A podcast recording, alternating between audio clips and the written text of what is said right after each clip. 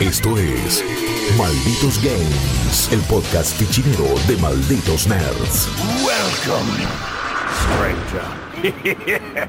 Muy buenas a todos amigos y amigas, bienvenidos sean ustedes, bienvenidos a un nuevo episodio de Malditos Games, el podcast gamer de Malditos Nerds. Ya nos conocen, ya estamos acá toda la semana, ya saben lo que hacemos acá. Venimos todas las semanas a traerles lo último de lo que estamos jugando, de lo que reseñamos, de lo que nos está volando la cabeza en este universo, en esta aventura gamer llamada vida, ¿no? Por supuesto, porque en realidad qué vivimos profundo. en una Matrix y somos todos unos y ceros, mentira. Y para eso nos, me acompañan esta bella tarde Lucas Rivarola y Florencia Orsetti. ¿Qué onda, chiques? Todo bien, todo bien. Buenas. ¿Ustedes creen que vivimos en una Matrix? No, mentira, no. No. eso se nos va a hacer re larga la intro y antes de Se arrancar dije, supone, Juaco, claro, eso intro decir, corta. la ¿Viste intro era Show, corta Juaco? y ya debate cosas en la intro. Yo a veces me levanto sintiéndome un cero, a veces un uno, pero no sé ustedes, es, depende del día. Sí, en Depende la cómo vida te cayó pasan la cosas comida. Si tan... estás un poco más hinchado, ¿viste? Es- No, es chicos, era una prueba. No tienen A que responder. Me No, tienen que decir, que- Juaco, dejate de joder.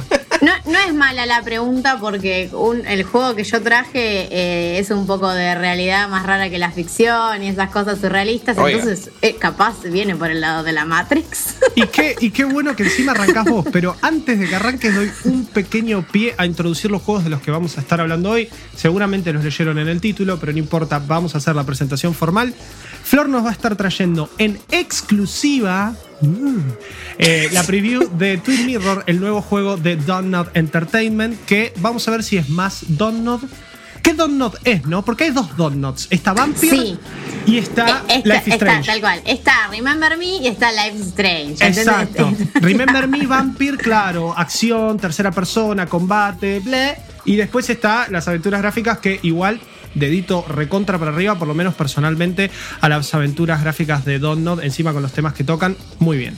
Eh, después voy a estar contándoles un poco mi experiencia de Spider-Man Miles Morales, que ya tenemos desde el viernes la review publicada en malditosnerds.com de Rippy, eh, que le encantó, ya lo estuvieron hablando el viernes a la mañana, tenemos un gameplay y una especie de post-mortem exclusivo del juego, así que hay un montón de material, pero no podía faltar este juego acá en Malditos Games, así que les voy a estar trayendo en exclusiva mis experiencias de un juego que ya terminé y tengo mucho Eh. para decir, Mm. pero eh, lo pude terminar en un fin de semana. Así Yo que voy tengo a dar. mucho para preguntar. Perfecto, perfecto, y serán respondidas. Y por último, uno de los lanzamientos más importantes de la semana, así como hace un par de semanas, eh, Seba Cigarreta nos trajo Watch Dogs Legion. ¿No fue la semana pasada? Ya estoy. No, Fue la anterior. semana Sí. pasada. No, no, la pasada. Uh, estoy Qué raro perdido. funciona el tiempo, ¿eh? Es como No, es que, que- Ubisoft está con un tanque por semana, tipo plup. Sí, sí, y medio que, bueno, y la otra semana, no sé si llamarlo tanque, pero tenemos eh, Just Dance, así Just que... Dance es el Sims, a ver, Just Dance es el Sims de Ubisoft. Es el juego que más vende de Ubisoft, o sea, Claro. realmente la juntan con pala, pero es el juego que los gamers no juegan. O sea, No, es, sí, es el juego, el party game. Igual amo Claro. Just Dance, Yo amo todo lo que amo Just significa. Dance, no se metan con Just Dance, por favor. A mí no me dan las piernas, pero todo bien con Just Dance. Eh, es un, yo tengo un amigo que ahora en pandemia entrenó toda la pandemia con Just Dance para Switch. Así que. Y Sí, la es que, yo, verdad ¿eh? es que yo volví también cuando arranqué a entrenar. eh, tengo un par de días a la semana que meto Just Dance porque es divertido. Sí, metes una horita, un par de canciones, encima son temas buenos. Si lo vas a escuchar a los gritos y cantar en la ducha, lo podés hacer en tu living con Just Dance y después seguís escuchando porque te tenés que pegar un baño porque salís chivada, chivado mal. Chivadísimo, mal. Eh, pero bueno, sin más preámbulos, cuatro minutos de intro, eh, récord. Flor Twin Mirror, ¿qué onda? Twin Mirror. Twin Mm. Mirror. Eh, Pará, me faltó el juego de Lucas, soy un forro. Dejalo en Ah, suspenso, dejalo en suspenso. bueno, lo dejo en suspenso, está bien. El tercero es Yo una no en el bomba. Es una bomba y es de Ubisoft. Eh, fíjate, dale, Flor. Un poquito obvio, sí. Eh, Twin Mirror es, como decíamos, el nuevo juego de Don't Nod, o sea, que son ultra conocidos por ser los creadores de Life is Strange, Life is Strange 2, o sea, ellos no eh, desarrollaron la precuela de Life is Strange, pero la supervisaron, se renota que están ellos ahí atrás. Y después publicaron este mismo año eh, Tell Me Why, que la verdad que Tell Me Why ya lo comentamos acá, hay reseñas mías, hay postmortem, hay todo, es un juego que está buenísimo, yo creo que va a terminar siendo de mis favoritos del año, o sea, ya se termina el año, así que ya lo puedo decir. Ya se termina el Em, año. Y ahora es re loco porque obviamente en septiembre lanzaron eh, este Tell Me Why, que era episódico, y ahora en diciembre sale Twin Mirror, o sea, dos lanzamientos eh, en un año para un estudio chico, porque es un estudio chico, un logro Es un bastante montón. interesante. Es un montón, sí. es sí. un montón. Igual es esos doble A tipo, onda, los creadores de Cuphead. Que, Sí, sí, son juegos tipo, tiran a doble A, pero bueno, tienen sus niveles de producción, es como que llama la atención también, qué sé yo, llama la atención que vos lances dos juegos interesantes en un año, está bien que son dos publishers distintos, yo creo que Sí. fueron incluso manejados en distintos tiempos, los desarrollos y todo, pero son juegos parecidos o son muy a lo y si, a ver, si Twin Mirror resulta ser un juego interesante como este preview, o sea, en este preview la verdad que yo quedé con ganas de seguir jugando, fue una buena primera impresión, ahora les voy a contar por qué. Eh, si el juego resulta bueno, por lo menos en términos de historia, yo creo que no cualquier, eh, no cualquier estudio te lanza dos juegos con buena historia en un año, o sea, no, Claro. no es tan fácil, es como, eh, eh, creo que no es tan fácil encontrar historias, digamos, únicas, distintas, con personalidad copadas en el gaming en general, menos que vengan las dos del mismo estudio. Pero bueno, Siendo un estudio que está centrado en la. O sea, que tiene medio su foco puesto en juegos narrativos y eso, me extraña más que saquen dos juegos en un año que quizá entendamos que puede llegar a ser algún tema de retrasos, que el Tell Me Why quizá tenía planeado salir el año que viene, eh, per- perdón, el año pasado o cosas así. Entonces, o al revés, o Twin Mirror, es más, Twin Mirror hace rato que está en desarrollo. Eh, entonces quizá es al revés, es Twin Mirror se yo creo que es al revés. Yo creo que Bandai. Namco pateó Twin Mirror porque si comparamos, bueno, ya les cuento de, de ahora. Tell Me Why tiene niveles de producción más altos. O sea, visualmente es un juego que se ve mejor, se nota más trabajado a nivel arte, se lo nota más trabajado. En Mirá lo que te hago, cuestiones- Flor. Mirá lo que te sí, hago. bueno, obvio, ¿Quién está atrás? Hay que aclarar, Tell Me Why tiene a Microsoft atrás, que no es una boludez, o sea, es un first party el juego prácticamente. Eh, y el otro tiene a Bandai Namco. Bandai Namco es, es uno de los publishers que saca más juegos por año, pero Bandai Namco, eh, la calidad es esto, o sea, durante el año. Sí, tenés Sword Art Online allá abajo en el inframundo. Sí. Ay, y- callate, y- Joaco. Y ojo que yo lo defendí mucho tiempo, eh. hice lo que pude, Jorge Bandai, te pido mil disculpas. Y después tenés Little Hope y, y bueno, incluso Man of Medan, que no fue muy bueno, que lo Sí, charlamos la sí, semana o pasada. tenés, qué sé yo, o Fighters, o sea, te- tenés, además, Bandai Namco es re especial porque tiene la línea de anime y la línea de juegos a lo, justamente, Little Hope, Little Sí, Nightmares, Twin Mirror. Es, bastante interesante la, la apuesta de Bandai. Eh, pero bueno, Twin Mirror, a ver, ¿qué es Twin Mirror? Es una aventura narrativa a lo Don Nod, o sea, una aventura bastante lineal, eh, en el que manejas un personaje que se mete en una historia que tiene carga emotiva, pues ya es parte de la fórmula. Y en este caso controlás a eh, un periodista que se llama Sam Briggs, que el ¿Sam chabón Porter Bridges? casi, no, Parecido, ¿eh? muy parecido. Eh, que llega, o sea, es así. Él, o sea, como que se crió en ese pueblo, es la típica, es la típica de volver al pueblo y el pueblo está... Don Nod. Es tipo Exacto, cartel de es neón, Don exacto, Sí, es sí, sí.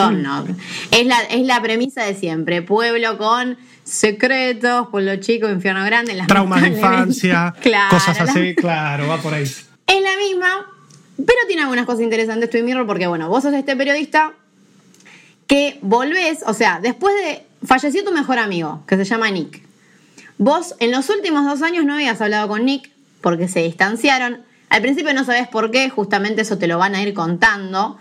Em, pero vos tampoco, te- como que te fuiste de ese pueblo eh, hace siete años, entonces al resto de la gente menos la viste.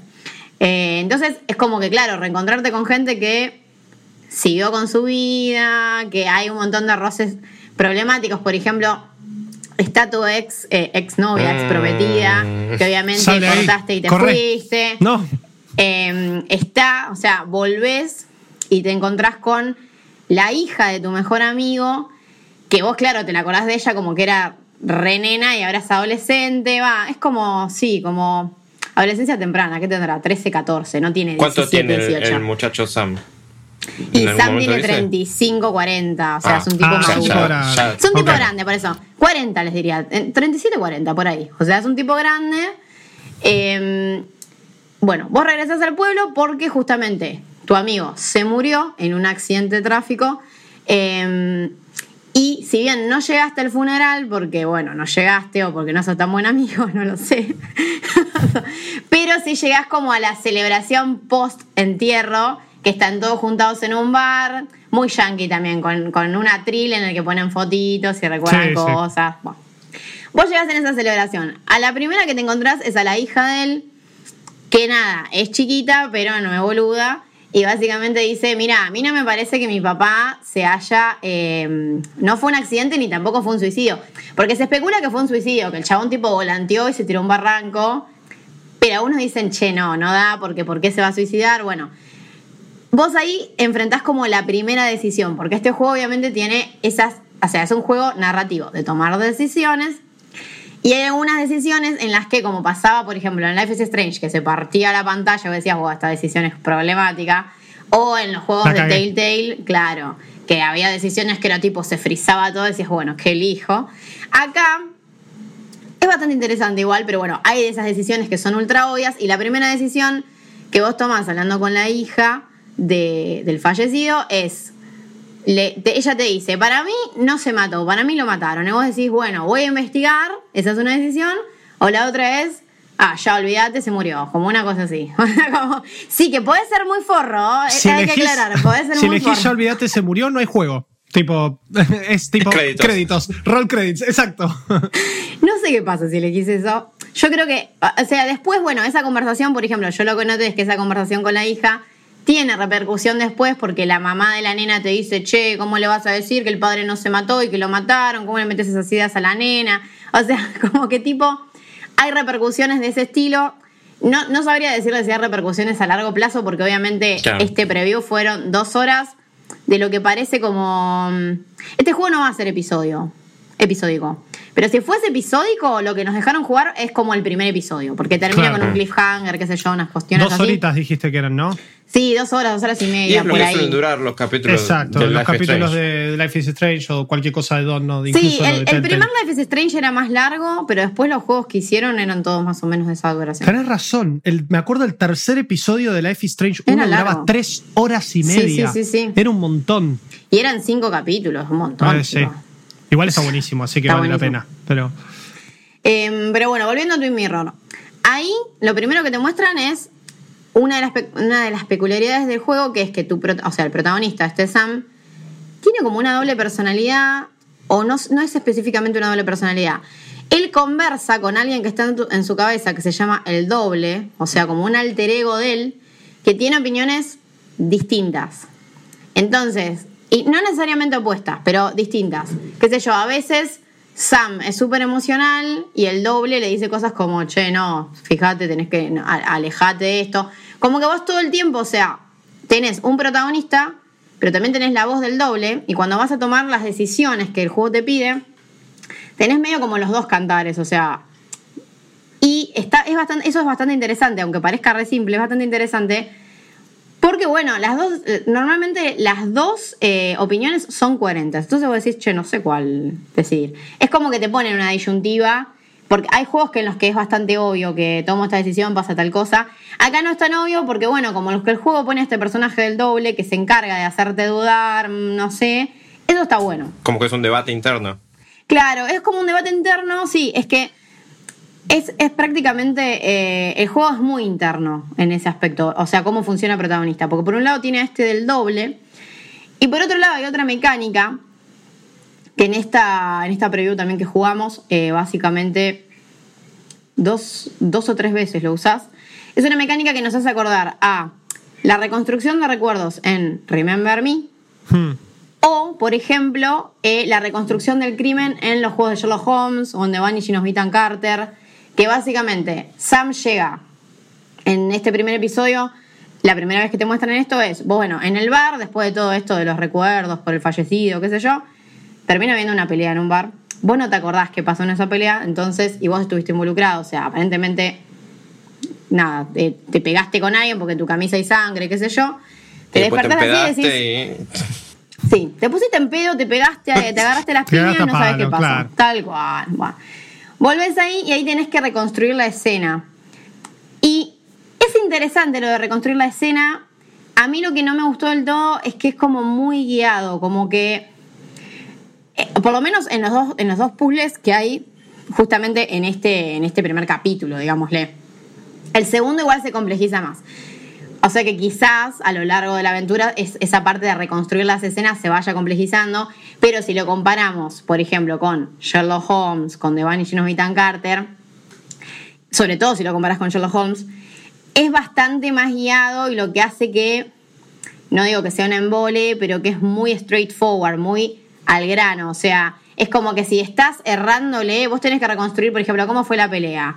Y acá me puse en pedo, acá este me provocó, este Sí, como le los pegó una Batman. piña. Claro, Que- es como los Batman, sí, sí, es como los Batman, pero yo lo sentí súper lineal. No quiere decir que vaya a ser así todo el juego, pero estaría bueno que sea como confusa la escena y que lo tengas que pensar, porque justamente como esto es un juego en el que vos sos, tira lo detectivesco, Sí, pero sos un periodista de investigación también. o sea, Claro, tiene por sentido eso que digo. Y recopiles. además, siempre antes de, de reconstruir la escena, en esto, el Palacio de la Mente se llama, es igual que el de Sherlock Holmes. pero del mismo Sherlock, nombre. claro. Sí. En, vos juntas eh, pistas en la previa a reconstruir. Y la parte de juntar las pistas está bueno porque tenés que como que... O sea, no es tan obvio. Vos eh, como que te tenés que hacer zoom en las escenas, todo como que vas agarrando pistitas. Pero la parte de reconstruir es como re simple, decís, bueno, no sé. Eso lo dejo como veremos en la versión final.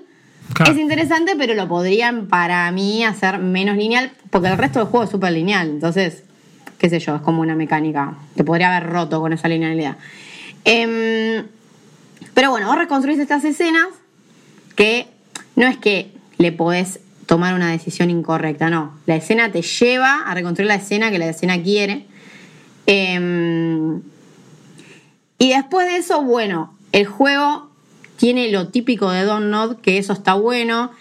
En este caso, si comparamos, por ejemplo, con Life is Strange, el tono de la historia es re sombrío, re como tira policial tipo noir, como que... Policial negro, sí. Claro, tiro- ti- claro, tipo policial negro, como que el protagonista no es, no es alegre para nada, está como todo el tiempo en pena. eh, la verdad que nadie lo recibe bien en ese pueblo, todos le echan en cara de te fuiste. Encima una cosa que hizo él, además de haberse ido, digamos, que dejó a la novia, él como periodista de investigación, básicamente destapó como que en la mina, porque el pueblo es un pueblo minero, vivía de la mina. Él destapó que eh, la mina del pueblo era medio corrupta y la cerraron, entonces todo el mundo se quedó sin laburo, entonces todo el mundo lo odia. O sea, lo que él hizo no está mal, pero tampoco está bien para mucha gente. Es como la doble cara, ¿vieron? De la moneda. Claro. Em, así que nada, vos en, este, en, esta preview, básicamente es igual que en todos los juegos de No- Don't Not, son distintas escenas. Tenés siempre para explorar bastante. Son escenarios bastante abiertos, como por ejemplo, como en el primer Life is Strange, que tenías el colegio y un montón de gente para hablar. Eh, eso también lo tenés. Hay una parte que, por ejemplo, estás como en la calle principal del pueblo y te puedes meter en todos los negocios, hablar un montón, porque vos ahí estás buscando un personaje. Y lo principal es, puedes hablar con dos y ya vas de una a, a lo que tenés que hacer. Pero si no hay un montón de cosas secundarias que son interesantes, como que hacen como todo el trasfondo de que qué qué hacías vos antes ahí, cómo te llevas con la gente. Claro, que- te suma detalle. Claro. te suma detalles que obviamente que están buenos porque en este tipo de juegos narrativos y sabiendo que viene de Donut, que a esta altura a Donut se le puede decir cualquier cosa, pero en general escriben buenos personajes, escriben buenas historias y termina siendo interesante. Si vos la verdad invertís tiempo en mirar cada detalle de los escenarios, cada personaje, eh, en general está bueno. Va, a mí me resulta copado. Y una cosa que tiene interesante Twin Mirror es que la interfaz es bastante práctica porque vos tenés, por ejemplo, las interacciones principales, que las principales serían, por ejemplo, hablar con alguien que te salta como una cinemática de conversación, o las interacciones que son para historia, por ejemplo, juntar una pista o abrir una puerta. Esas son interacciones que vos haces clic y bueno, pasa algo. Pero en las otras interacciones son como textos emergentes, entonces como que es re fácil, vos vas caminando por ahí y no sé, si que, qué sé yo, pon- supongamos que hay un póster de campaña política, es como que del póster em- emerge como un textito, como si fuese medio, medio Matrix, pero no. Y lo lees en el momento. Entonces me parece que la exploración es como reorgánica, que vas por ahí, Claro. van saltando cartelitos. Queda lindo. Parece como, parece como poco estético, pero como el palacio de la mente de él es medio así, que son Claro. informaciones y textos, todos, como que él tiene la mente de detective, básicamente. El mundo pareciera que lo procesa así, con carteles por todos lados, es bastante interesante. Todas estas cosas así secundarias que vos mencionaste recién, suman para la resolución de los, de los puzzles, digamos, o de, los, de las situaciones? ¿O es nada más contexto narrativo del juego para ver las cosas que le pasaron a él de más chico en el, en el pueblo? eh, ¿O la verdadera razón por la que se fue? Si es que hay una verdadera razón, más allá de, de lo que sea. Si Eh, vos estás en plan de búsqueda de la verdad, hmm, y más allá de la verdad puede ser obviamente qué pasó con tu amigo, también estás en una verdad más interna de tipo por qué se fue él, porque vos no lo sabés por qué se fue. Y te van dando pistas, que es quizás lo que te engancha. Claro, además él Em, tiene doble personalidad encima. claro. Es como que. Y explora eso. Me gusta el take de Donut. Siento como que hay que ver en el juego final, hay que ver si está finalmente bien tratado. Esto vos lo sabés de, de haber jugado, reseñado y súper analizado Tell Me Why. Eh, el tema del personaje transgénero, su crisis de identidad y el, eh, cómo se encontró, cómo se choca con un montón de gente que no, no lo acepta. A mí personalmente, habiendo jugado nada más los primeros dos capítulos, me falta el último de Tell Me Why, me parece que está muy bien logrado.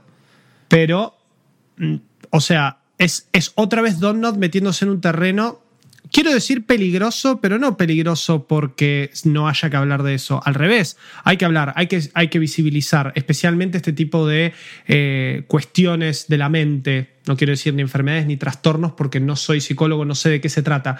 Eh, creo que es un trastorno de doble personalidad, pero no importa. Entonces es otra vez meterse en ese terreno que por ahora Donut lo hizo bien. O la representación estuvo bien, desde Life is Strange hasta Tell Me Why. No sé cómo, cómo estás viendo vos eso encaminado acá. Sí, por ahora la verdad que está bien. Y creo que lo que optaron por hacer en este juego es que tiene un tono justamente más sombrío, más Claro. adulto, hay muy poco humor, porque Tell Me Why para mí es Life is Strange 3, que no le pudieron poner Life is Strange 3. Claro, es sí, la sí, totalmente. Este, este tiene quizás las, o sea, qué sé yo, las mecánicas o la narrativa en, el- en un sentido de, de la técnica narrativa de Life is Strange, pero en tono es un juego totalmente distinto. Entonces creo que por eso el tema de todo lo que es que sí, eh, justamente toda la, la psiquis del protagonista, me parece que está bien abordado porque es de un tono justamente adulto, serio, va por ese lado. Eh, y después, bueno, tu pregunta de si todo lo secundario sumaba. Hasta donde vi, no, porque las escenas, digamos, estas escenas en las que vos reconstruís, eh, digamos, la escena del crimen o sucesos, cosas que hay para reconstruir, eh, están bastante contenidas, o sea, las pistas Claro. están ahí y ya.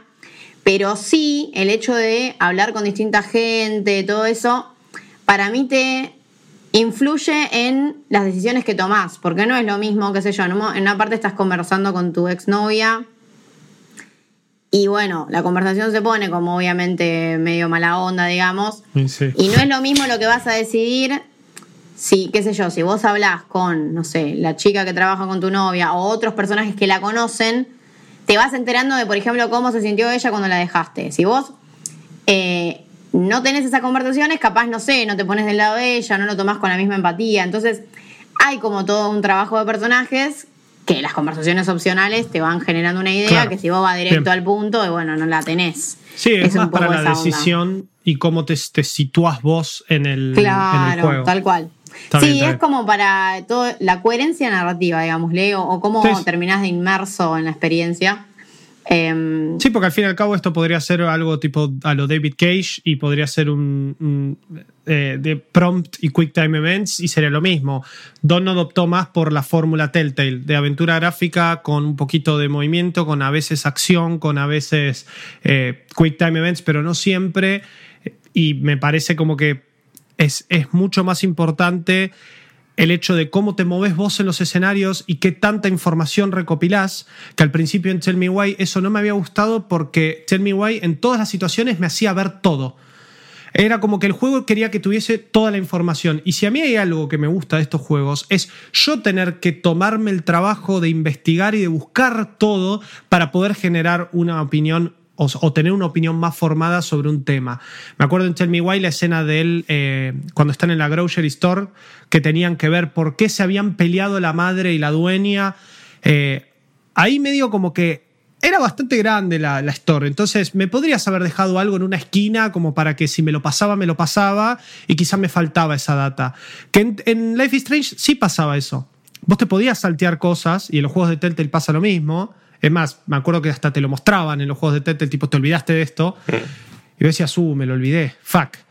Eh, y acá, re, re estaría para que los puzzles sean más difíciles si vos no tenés toda la data. Más si estás reconstruyendo una escena. Sí, en, es que daría, es verdad. Lo que sí tiene este, a mí los escenarios como que son más grandes que los de Tell Me Why o tienen más cosas para ver, más gente, por lo menos en esta parte que jugamos. Hay Ah, que ver bueno. qué onda el resto del juego. Lo que a mí me parecía interesante de Tell Me Why es que aunque era re chiquita la tienda para interactuar por ahí, si vos no veías todo, cuando intentabas convencer a la dueña de la tienda No podías. podías fallar, digamos. Acá no sé si podés fallar todavía, pero porque es lo que tienen de malo los previews que no sabés. O sea, realmente, si podés Claro, fallar, tenés no dos podés horas fallar. nada más encima Claro, de sí, es verdad, bueno. Es verdad, es verdad, Eh, son dos Por horas. lo nomás, pronto, bueno. lo que les puedo decir es eso: la reconstrucción de escenas no pareciera que se puede fallar. Y si se puede fallar, no sé cómo harías. Porque si, si tomás una decisión incorrecta, te dice, no, esto no está bien, hasta que tomes la que está bien, ¿entienden? Claro. Que vos en el Sherlock Holmes, por ejemplo, que está bien, es otro tipo de juego, ¿no? Pero eran varios casos y vos decidías cómo terminaba el caso de acuerdo a como justamente esa línea de pensamiento que daba varias soluciones. Bueno, acá aparentemente no, no es así. Eh, y otra cosa que no les comenté es que hay momentos en los como que Sam tiene una especie de ataque de pánico, podríamos llamarlo así, y ese ataque de pánico es jugable, o sea, en Tell Me Ah. Why hay una parte que hay un ataque de pánico que Hmm. es, es interesante cómo está hecha porque vos tenés como que contener la respiración, como muy ataque de pánico posta. Acá no, acá es más sobrenatural y está como que te metes en la mente de Sam y ese ataque de pánico es, entre comillas, esto va a sonar mal, pero es como jugable porque, porque son distintas secuencias. un- te hace vivirlo. Claro, te hace parte vivirlo. del personaje. Y son secuencias medio de pesadilla. O sea, hay Ah. uno, por ejemplo, que es como. No sé, a mí me hizo acordar, si jugaron Silent Hill Downpour, que vieron que había partes que era que tenías que correr y te succionaba algo atrás. Sí, bueno, sí. hay una que es así, y hay otra que vos. em, nada, hay un personaje que muere. No voy a contar porque, obviamente, como es un preview, hay cosas que no te dejan contar tampoco. Está Pero hay perfecto. un personaje que muere y vos como que tenés como un ataque ahí, como un shock, y empezás a. y como que tenés una escena que es. Vos podés. Tenés, ahí tenés como quick time events, tipo, te salen como prompts de apretar eh, ciertas teclas y tenés que apretar la correcta, que sería como enfocarte en tu doble, que te dice, no, no pienses en la muerte, pensá en mí. Pero se te llena de tipitos muriéndose y si vos tocas mal, nada, se muere un tipito y reiniciás como la secuencia de pesadilla. Son secuencias de pesadillas cortitas que tienen estos quick time events, más a lo acción, digamos, que también me parece que rompen bastante, o sea, está bueno, rompen con la acción como más lenta, qué sé yo, que, tienen este tipo de juegos. De todas formas, Twin Mirror, lo que yo noto, no es igual a Life is Strange o a Tell Me Why en el sentido de que, vieron que en Life is Strange, en Tell Me Why, vos te podías tipo sentar en un banquito y contemplar la vida, o a Sí, tirarte a la sí. cama y Es escuchar una musiquita música. indie, claro. Eso no hay acá. Pero está bien, es otra, otro Eso take, por sí, eso, es más por eso- sombrío. claro, por eso les digo, el tono es totalmente otra cosa. Es un policial hecho Eh, juego. Es un policial con mucho drama, eh, mucho drama familiar, mucho drama así de pueblo, de que volviste, que no te quieren, que querés que te quieran o capaz no querés que te quieran. Eh, el protagonista también es medio seco, podés ser bastante forro con la gente, siempre tenés... Normalmente tenés tres opciones para responder, alguna bastante soreta y otras como con un poco más de empatía. Pero nunca sos, un tipo duro, ¿entienden? Nunca sos una, "Ah, un amor de persona real. Claro, por algo te fuiste, se te murió tu mejor amigo, o sea, la estás pasando mal. Es como. Tal cual, es como que te da la sensación de que el chabón no la está pasando todo bien. Igual generas empatía con él, tiene carisma, o sea, es un personaje querible, no es un personaje odioso, eso es importante también. Em, así que bueno, por lo pronto lo que jugamos es eso que nos recuerda, nos recuerda bastante, a ver, lo, lo que les digo, las escenas esas que reconstruís es muy Remember Me, que en Remember Me al final de cada capítulo como que reconstruías recuerdos. Tiene eh, también diálogos muy largos, a lo Life is Strange, a lo Vampire, o sea, podés conversar con un montón de personajes secundarios que vos decís esto no llega a nada, pero en realidad sí. Suma, Em, claro. Todo suma. Y bueno, al final lo que termina pasando es que lo mismo. Hay decisiones que es obvio que tienen peso en la trama, por lo que les decía. La pantalla se paraliza y tipo elegí esto, elegí aquello. que normalmente es, esas decisiones son el doble versus Sam. Es como que vos tenés que decidir entre lo que opina Sam y lo que opina el doble. Que es lo que les decía que, a pesar de que hay muchos juegos que te hacen decidir y como que quizás pueda hacer reembola a esta altura, creo que el hecho de tener al personaje del doble, que es interesante cómo está escrito y cómo es toda esa lucha Sam versus otra personalidad, está bien llevada, puede, a la larga, o sea, en la versión final, puede dar lugar a una historia interesante. Hay que ver, ¿no? Pero por ahora, la verdad que engancha. Bien. Sí. A mí me La llama la sí, atención. a mí Sí. también me quedó. También que todavía me debo Life is Strange 2, pero bueno, ya en algún momento. Bueno, Life is Strange 2, claro. O sea, si jugaron Life is Strange 2, por ejemplo, y no sé, no jugaron Tell Me Why, este juego justamente va todo para el otro lado. No tiene. No es, no es que no, es de ritmo lento, tiene todo el tiempo un misterio de fondo que es una muerte. Es, un policial o un drama detectivesco como Claro. puede ser cualquier serie. policial.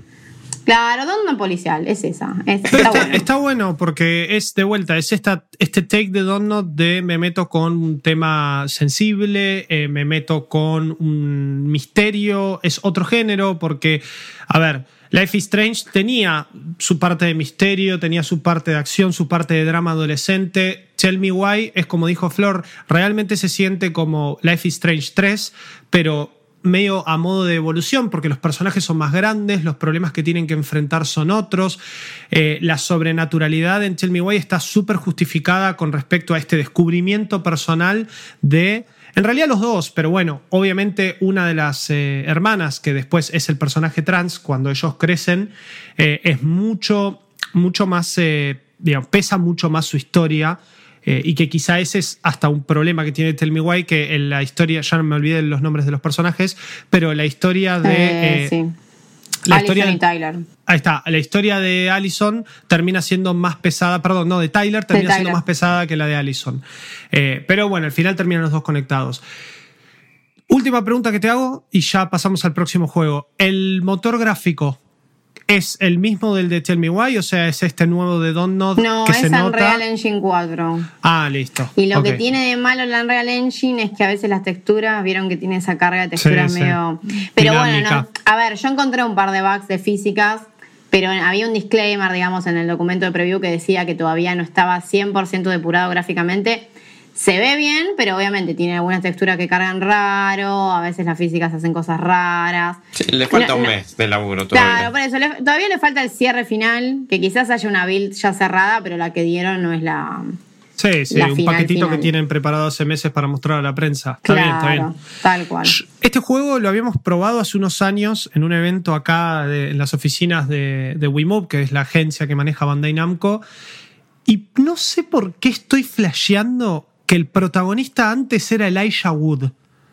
¿Puede no, ser? Juanco, no, Estoy re- estás puede re ser que- flasheando. Estoy re flasheando. Estás re Flasheando. ¿El- ¿Elijah. Wood estuvo en algún juego en Eh, estos años? Eh, hubo uno de VR que hizo con su empresa, Es pero no verdad, sé si era el Bandai Namco. Transference, que es alto juego el Transference. Transference, ahí está. ¿Pero no lo publica Bandai también? No tengo idea, pero, No, creo... pero mismo creo no que- es, Juanco. Ok, ok, ok. Flashé, flashé no, entonces. de. Transference es de Ubisoft. Ah, de Ubisoft. Ok, listo. Entonces me, me confundí de cara, compañía, no sé. Yo tenía como que el protagonista era Elijah Wood y ahora cuando lo vi dije, bueno, ya está, se les estiró tanto el desarrollo, no le quisieron pagar más, cambiaron de actor y chau. Pero bueno, no. Igual es, hay que notar que este juego hace rato que viene en desarrollo, entonces ahora me cierra mucho más con todo lo que, lo que cuenta Flor, de que no esté hecho en el engine de Donut, que tenga otro publisher, eh, como Bandai Namco etcétera. Me cierra un poquito más que puede ser que esto lo hayan venido pateando y que ahora finalmente, una vez que terminaron con Tell Me Why, agarraron el proyecto de Twin Mirror y dijeron, bueno, che, ahora vamos a hacerlo, digamos, a terminarlo. Y sabiendo todo el éxito que tuvo Donut con sus títulos como Life is Strange, como eh, Life is Strange 2, como la precuela y etcétera, no me sorprendería que tengan más de un equipo laburando y que justamente sea esto. O sea, el me acuerdo en su momento que decía, estamos haciendo una experiencia single player RPG. Terminó siendo Vampire y a la vez que salió Vampire, al poquito tiempo empezó a salir Life is Strange 2. Entonces es como que ahí te denotabas que tenían un equipo para aventuras gráficas, un equipo para este tipo de juegos, porque claramente no querían abandonar el género medio fighter, eh, fighter no, beat 'em up, third person, como terminó siendo Vampire, como era Remember Me en su momento. Y bueno, ahora, digamos, este año tuvimos dos juegos narrativos con dos tonos distintos. Parece que por ahora Flor le da el dedito para arriba, o por lo menos en esta preview. Sí, por ahora sí. eh, y bueno, acuérdense que sale el 1 de diciembre en PlayStation 4, PC y Xbox One. Perfecto, perfecto. Malditos Games. Bueno, ahora llegó el momento de hablar de uno de los lanzamientos realmente más importantes del año. Como les dije, es, eh, ya hay un montón de data en Malditos Nerds de Miles Morales. Tenemos la review de Rippy, tenemos el postmortem eh, y gameplay de los chicos. La verdad, la verdad, la verdad, y va a haber eh, contenido en, en en el canal 600 de Flow, otro lugar en donde pueden llegar a estar viendo o no. Si no lo están haciendo, sepan que tenemos la versión en video en el 600 de Flow. Eh, pero yo lo, lo quise traer justamente para tener estos 20, 25 minutos, media hora de tiempo acá en Games, como para poder también discutirlo con ustedes. Más que nada porque yo sé que vos, Luke, jugaste el original. eh, y yo con Flor, incluso cuando salió el original, fuimos a algunas entrevistas, ruedas de prensa. A mí me, habla- el original es uno de mis favoritos de Play 4, o sea, lo amo. Sin duda. Coincido, coincido. Y ese es un gran puntapié, porque después del primer juego, que Insomniac saca en 2018 para, para PlayStation 4, realmente fue un antes y un después en, en todo, en, en- todo lo que tenía que ver y lo que giraba en torno al juego. Primero en los juegos que hacía Insomniac, porque es, digamos, la primera vez. Esto es un juego que nosotros nos podríamos esperar tranquilamente de un desarrollador como Sucker Punch con su pasado de Infamous. Y sin embargo, esto está es de Insomniac, que Insomniac los recordaremos como. Me recordarán de títulos como Ratchet and Clank, como. Resistance, que son juegos más lineales. Sin embargo, los Ratchet and Clank quizá últimamente quisieron abrirse un poco más, pero de la nada era como, che, agarraron a Insomniac y le dijeron, tenemos una IP súper importante que negociamos con Marvel y que es Spider-Man, con todo lo que tiene que ver con Sony, que ya sabemos todo ese quilombo que hay ahí atrás, vamos a hacer un juego. El juego salió bárbaro. Tuvo dos expansiones, hay una que está mejor que la otra, pero las dos expansiones, por lo menos en la primera, nos sirve de puntapié para entender un poco de dónde sale esta, eh, secuela, porque sí, porque Spider-Man Miles Morales, Miles Morales, ahí va, es una secuela directa de Spider-Man 2018. Me encantaría poder decirles que lo pueden jugar sin haber jugado el original, porque incluso el juego tiene al comienzo un recap. Vos ni bien le das play, te dice, che, ¿vos querés eh, que te contemos todo lo que pasó hasta el momento? Y la verdad es que voy a ser 100% sincero. Ya sea si tienen una Play 4 o si estás escuchando esto y ya tenés tu Play 5 en las manos, te detesto, eh, o estás planeando, estás esperando porque sabes que la precompraste, sabes que te va a llegar, sabes que vas a tener tu Play, no juegues Miles Morales de una y pidas el recap. Me parece la peor decisión que puedes tomar. Porque si tienes una Play 5, hay una versión que es un poco más cara, yo lo entiendo, hay 20 dólares de diferencia, sabemos que estamos en un país en donde el dólar cuesta caro, los PlayStation de los PlayStation no, los precios de PlayStation no están localizados. Entonces quizá la versión de 70 dólares que viene con el Spider-Man re, rehecho o retocado para PlayStation 5 puede no ser atractiva. Pero si vos no jugaste, realmente jugar el primero, el original, y después este, va a ser una experiencia que eh, más que gratificante y que ya acá los tres te podemos firmar que está buenísimo, especialmente con los retoques de PlayStation 5. Ahora, si vos tenés tu Play 4, quizá en estos años aprovechaste, te, lo compraste en una oferta, lo tenés en el backlog, lo colgaste. Es un buen momento para volverse a meter en este universo porque de vuelta tenemos un Spider-Man que tiene su propia historia. Tenemos eh, un juego en el primero, en donde veíamos un Peter Parker ya que hace ocho años que es Spider-Man, un Peter Parker adulto, un Peter Parker separado de MJ, eh, unos, eh, digamos, villanos ya sentados, no hay de vuelta introducción de ningún tipo. Es como. Me, me hace acordar al, al inicio de Into the Spider-Verse, no sé si la vieron, Amo esa película. Gran, gran película, recomendadísima. Amo. Ganadora a eh, Mejor Película Animada en los Oscars del año pasado, con, con creces y con toda, merecidísimo. Que es más, la volví a ver para poder hacer un par de comparaciones de la historia de Miles Morales, que ahora les voy a contar.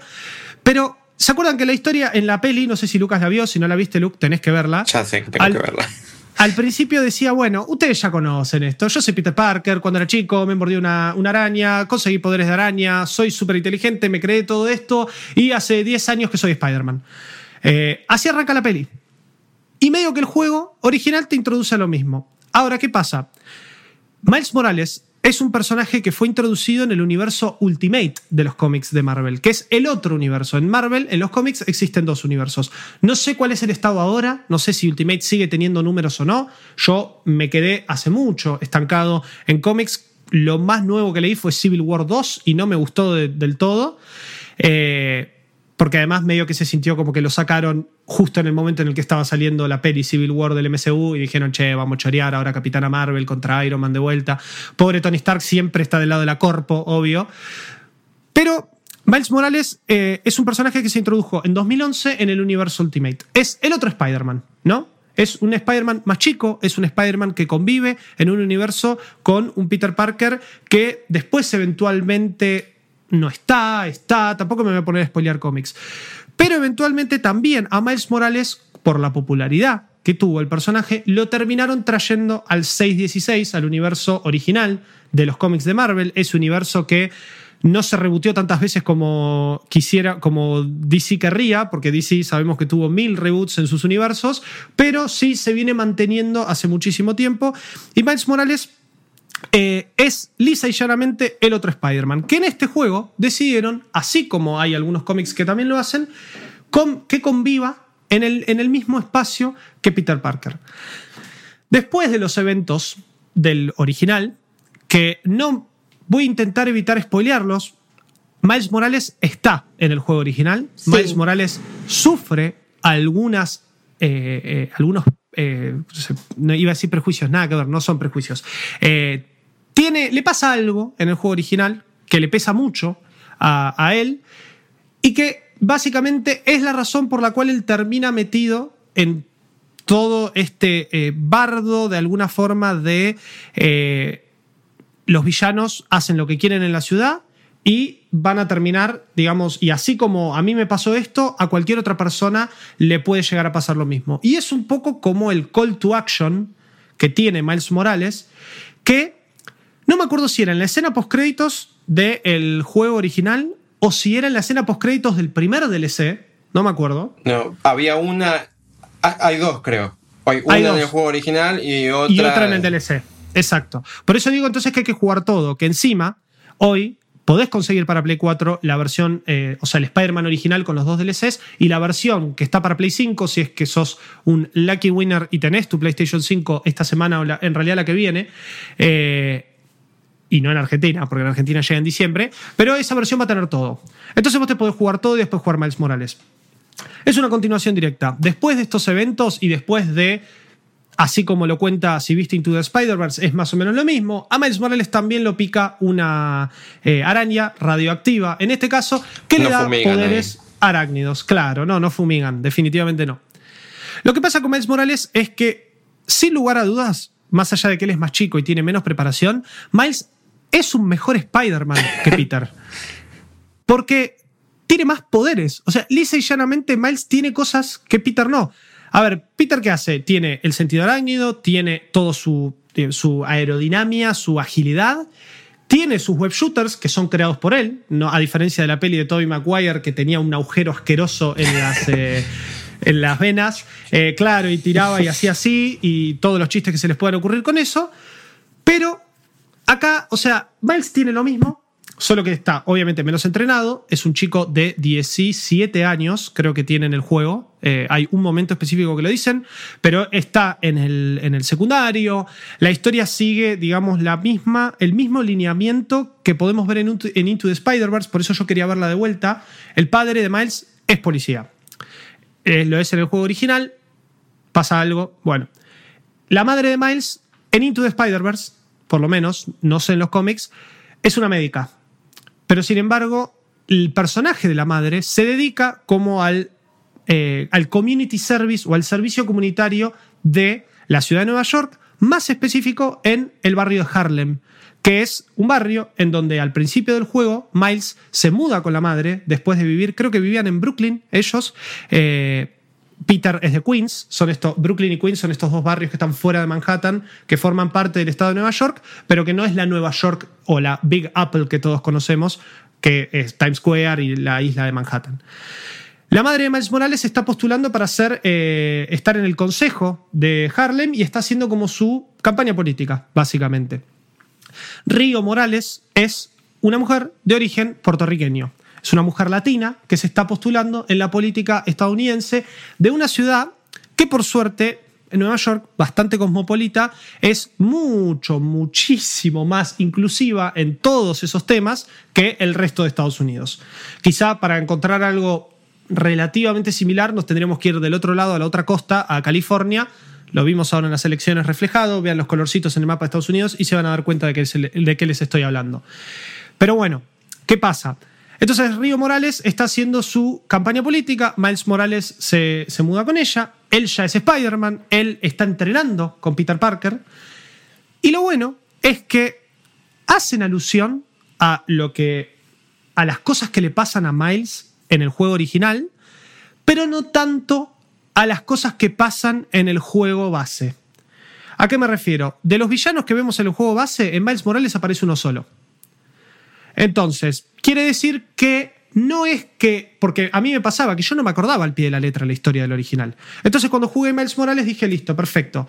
Eh, me están introduciendo unos villanos nuevos, un setting nuevo, otro momento de Nueva York. No es exactamente la misma Nueva York, porque esto es en Navidad. Entonces hay, hay nieve, hay tormentas de nieve, está todo el mundo de joda, está lleno de luces, ray tracing, obviamente, aprovechar el ray tracing de las consolas nuevas. Eh, está todo lleno de luces de neón, porque obviamente Nueva York en Navidad saben lo que es, Navidad, Año Nuevo, es una fiesta, está todo lleno de luces, de colores, tienen un montón de festivales, tienen lo de la bola que cae, etc. Eh, entonces es una ciudad que está definitivamente mucho más viva. Con esto, también quiero decir que la ciudad se siente mucho mejor, o explorar la ciudad se siente mucho mejor que en el juego original, sin cuestas de performance. Spider-Man, Miles Morales en PlayStation 4 se ve y se juega mejor en el 90% de las situaciones que el original. ¿Qué quiere decir esto? Que hubo retoques de engine, hubo aprendizajes con respecto a cómo eh, optimizar un juego así open world, cómo hacer de la experiencia del web slinging algo que no pese en lo que es la performance y en la carga dinámica de assets a medida que nosotros nos vamos moviendo a los pedos por la ciudad. Entonces, lo primero que noté fue, este juego se ve mejor. Está bien, estoy comparando un juego de 2018 con un juego de 2020.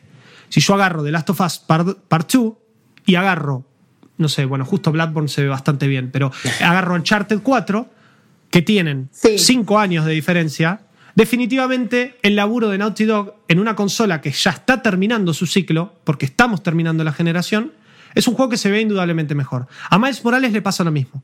Entonces, si vos ya estás jugando Miles Morales en eh, PlayStation 4, vas a notar una mejora gráfica.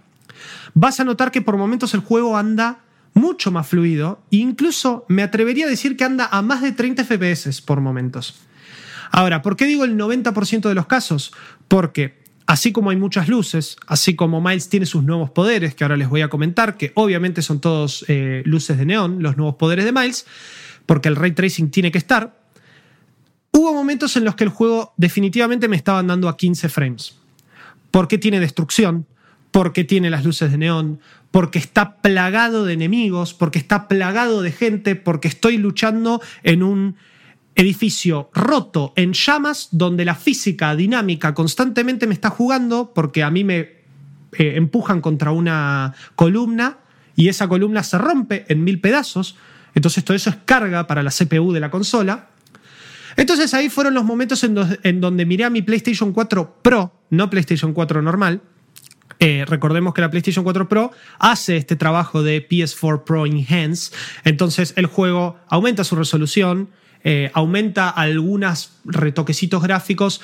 No sé qué tanto en las físicas, yo no sé si hace diferencia. La CPU indudablemente de la PlayStation 4 Pro es mejor, ni hablar la de la Play 5.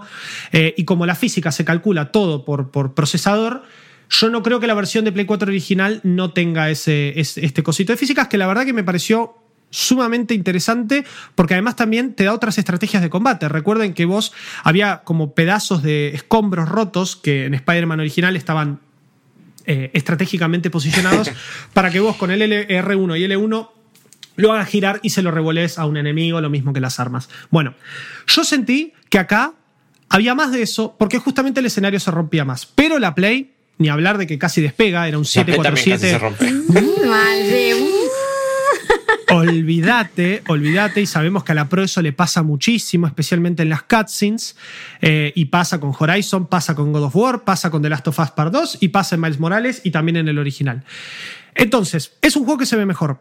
Es un juego que por momentos anda mejor, entonces se nota el avance técnico de Insomniac, que eso era lo que yo hoy quería traer, porque para historia, para impresiones, eh, si ustedes ya, eh, digamos, vieron todo el contenido que hicimos alrededor de eso, yo no quería repetirlo. Igualmente voy a hablar un poquito de todo eso porque quizá es la primera vez que estás escuchando Miles Morales, escuchás Malditos Games, no ves tanto nuestro canal de YouTube, te recomiendo que lo hagas porque hay un montonazo de cosas que hacemos y están todas muy buenas. Pero bueno, entonces, por la parte técnica, eso. El juego se ve mejor, se siente mejor. El, el juego con HDR es una joyita, realmente. Yo tengo la suerte de poder tener una tele que tiene HDR. Eh, esto, el HDR, recordemos que funciona incluso también con eh, consolas de, digamos, con PlayStation 4 estándar, tanto de lanzamiento como Slim, como Pro. Entonces, un poco como que me gustó haber jugado porque yo esperaba una experiencia similar a la anterior y en todo sentido, tanto en gameplay como en gráficos, ya me voy a abocar en el gameplay, se sintió como una experiencia refrescante. Entonces, Miles Morales es eso, es una, no, no es un spin-off, es un, digamos, un complemento a la historia de Spider-Man eh, de 2018, de Marvel's Spider-Man, que se comporta de la misma forma que se comportó Uncharted Lost Legacy. Es una experiencia más corta, más al pie, que tiene sus posibilidades de exploración para tanto durante como después de la historia, porque es un mundo abierto, porque están las sidequests, está plagado de sidequests, pero a diferencia del original, no todas son ese, ese- eh, te dan esa sensación de completionist que eh, cualquier juego de checklist de mundo abierto te va a dar, ¿no? De bueno, termino esto y destrabo tal traje. Bueno, termino esto y consigo más puntos para hacer más OP y encarar el New Game Plus de mejor forma. Porque todas las sidequests, que hay bastantes, giran en torno justamente al barrio de Miles, a cuidar Harlem. Toda la trama principal del juego se centra en Harlem. Tenemos un, eh, un montón de personajes que si vos no haces las misiones secundarias, hacia el avance de la trama, van a aparecer y no los vas a ver. Por ejemplo, hay una chica sordomuda y Miles Morales ha- habla lenguaje de señas. Y si vos no haces la misión secundaria de ella, no la vas a conocer y vas a tener un par de cutscenes en- por momentos de la historia en donde vas a decir, ¿y esta piba quién es? ¿Y por qué Miles sabe lenguaje de señas? Eh, entonces, como dije, la historia es Río Morales, su madre, postulándose para el, estar en el council de, de Harlem. Obviamente está toda esta cuestión de el, el barrio, de cuidar más el barrio que forma parte de una ciudad tan grande como Nueva York, pero es un poco también a lo que apunta Miles, porque Miles es un Spider-Man al fin y al cabo en entrenamiento, que tanto se vio en su pasada por los cómics, en Into the Spider-Verse se ve eso un montón. Como dije, la historia de Miles Morales varía muy poquito. Obviamente, Into the Spider-Verse tiene su trama de las dimensiones que se chocan, etc. Pero el protagonista de esa película es Miles Morales. Entonces, ahí, si ustedes conocen esa historia como la historia introductoria de, Miles, incluso su tío, que está peleado con su mamá, que está peleado con su viejo, eh, que es medio turbio el tío. Bueno, eso, todo eso está. Solo que acá está adaptado a la historia que ya el juego nos presentó en el primer juego y es nuevamente, como les dije, un, un retelling de por lo menos la historia de Miles Morales, que sabemos que está mucho menos tratada que la historia de Peter Parker, porque de Peter Parker hay 500 películas, hay 500 series animadas, hay 700 o más, no, ya debe estar por los 1000 tomos de cómics, eh, un montón de spin-offs. Entonces lo que me gustó es esto, es realmente sentir que estoy conociendo nuevamente o de una forma mucho más eh, amigable y encima jugable la historia de Miles Morales, que es un Spider-Man que, como dije al principio, es un mejor Spider-Man. Porque a Miles, la araña que lo pica, claramente tenía otros genes metidos. Miles se puede hacer invisible y tiene poderes bioeléctricos, además de todo lo que tiene Peter Parker. Entonces, ya está, hermano. O sea, si encima de toda la agilidad y de ser un capo y de ser Spider-Man, encima te puedo pegar una piña o una patada de trueno. Es como. ¿Quién te dale, conoce, Peter. Parker? Vení uno a uno, mano a mano. Mucho trepar por la, por la oscuridad y ir en los techos. Miles Morales se hace invisible, papu. Y son todas cosas que son poderes innatos de Miles. No son eh, cosas que tiene el traje. ¿Entendés? Como por ejemplo los web shooters, que sí son, sabemos que la fórmula de la telaraña esa la creó Peter Parker, que es súper resistente, que simula la composición química de una, de una telaraña posta. No sé si una telaraña posta puede sostener un camión entre dos edificios, pero esto puede. Eh, entonces Miles Morales tiene, ¿a, ¿a qué voy con esto? Tiene muchas más herramientas de combate que no solo van de la mano con estas nuevas cositas gráficas que en PlayStation 5 van a andar una seda y que acá, por más de que tiene sus bajones, se lucen muchísimo. Eh, por lo que medio mi, mi conclusión, que después la voy a dar bien, es que es un muy lindo cierre de generación. Miles Morales lo tendré que probar en PlayStation 5. Tengo entendido que se juega, se juega y se ve mucho mejor, pero no tiene nada que envidiarle la Play 4 a la versión de. eh, Miles Morales a la Play 4 y en su versión. Me parece que se defiende bastante bien. Y si no vas a pegar el salto todavía, está bueno jugarlo ahí. Como Miles tiene más de estas cositas espectaculares, que no solo acompañan a lo gráfico, sino acompañan un poco a su actitud, porque todas las animaciones de combate, de web slinging, eh, slinging, de cómo habla, de cómo se relaciona con los personajes, de cómo encara los problemas y cómo trata a los villanos, que al fin y al cabo es un pibe de 17 años. Es un pibe de 17 años que la historia lo lleva a que Peter Parker un día le diga, che, venimos entrenando, todo bien, yo me voy a tomar unas vacaciones, porque tengo que ir a ayudar a MJ a Europa. Así que te voy a dejar solo. Y él automáticamente dice, ¿qué? No, pará, no, esto es un montón, no puedo, no puedo. Y Peter le dice, vos podés. Yo entiendo que Spider-Man no puede ser Spider-Man 24/7 ni toda su vida, así que por ahí viene el lado también de Miles Morales de dejarle el legado. Para mí es una cuestión de que, y claramente en el desarrollo de la historia te das cuenta que Miles está preparado, más allá de que él mismo dice que cometió errores, él mismo comete errores en la historia, eh, y, ves como todo eso le pesa, porque él realmente tiene esto de un gran poder conlleva una gran responsabilidad. Él se da cuenta de eso y no tuvo un tío que se murió y se lo dijo. Tiene un mentor que es fucking Spider-Man, fucking Peter Parker, que agarra y un día le dice, ¿sabes qué? Es como el- la mamá eh, pájaro que empuja a los eh, pajaritos a volar. Literalmente es eso, es un pat pat en la espalda y flaco, ahora te encargas vos. Obviamente, justo cuando se va Peter, en, en la ciudad se funda una empresa que se llama Roxxon que está investigando energías alternativas y estas energías alternativas las van a probar por primera vez en el barrio de Harlem, que justamente es donde vive Miles. Hay un grupo paramilitar medio terrorista que está liderado por un villano que se llama The Tinkerer. Eh, el grupo se llama Underground y justamente lo que Underground quiere hacer es combatir esto. Quiere, le dice a Roxxon, no, ustedes no van a traer este coso de energía limpia, acá no van a venir a, a esto porque nosotros tenemos pruebas de que esto es toda una mierda. Y que ustedes no buscan el bienestar de nada, sino que buscan algo, no importa qué. Son no entrar en detalles de- Exacto, sí, sí.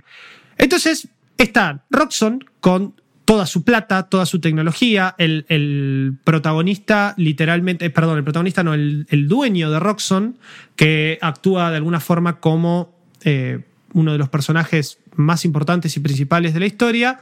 Me hace acordar a Elon Musk, pero mal. Es un Elon Musk rubio, con todas esas ideas súper falopa del futuro, que el tipo quiere ya aplicar en la ciudad. En Marte y que no claramente leyes. Claro, y que claramente te das cuenta que falta mucha regulación, que falta mucho tramo y mucho camino para poder, eh, para poder llegar a eso. Este grupo underground es un grupo de jóvenes que, empiez, que tienen una tecnología súper, súper ray tracing, me encanta decirle, porque es una tecnología de. como si fuese el, traje que le hace Tony a, Spidey en, en Endgame. No, en Endgame no, se lo da en, Infinity War. Este traje de que está hecho, bueno, el mismo traje que tiene Tony también, que son como nanopartículas que crean el traje o que crean eh, cosas. Bueno, Underground tiene lo mismo, son como es una tecnología que puede de alguna forma imprimir, como si fuese una impresión 3D de metal en el momento, armas, espadas, etc. Y todo brilla de color violeta. Entonces ahí no, no dejé de pensar en eh, Infamous. Second Sun. Second Sun, sí. era lo que te iba a decir yo. Que también era como constante esto de los brillos, los colores y qué sé yo. Por eso te digo que es loquísimo que esto lo haya hecho Insomniac, porque parece que Sucker Punch estuvo metido como diciendo, bueno, este es el Infamous de Spider-Man, ya fue. ¿Entendés? Em, pero bueno, más allá de que todo acompañe, eso hace que todo se vea muy bien, que las peleas se vean súper espectaculares, los choques de el neón rojo de las unidades de Roxxon contra el neón violeta de las unidades de Underground, contra el neón amarillo de los poderes bioeléctricos de Miles, hace que todo termine en una fiesta de explosiones y colores que cuando se junta mucho es donde están estos problemas de performance, pero cuando no, el juego se ve muy, muy, muy bien. Incluso porque la versión que probamos es la de PlayStation 4, por las dudas creo que quedó claro, pero lo aclaro. Eh, entonces, por ese lado la historia es súper interesante. ¿Qué pasa con la historia? No tiene relleno. Es un juego que más o menos en 10-12 horas vos podés hacer todo. Yo rusheé la historia principal, justamente para dejar lo secundario para después, para terminar de armar mi personaje.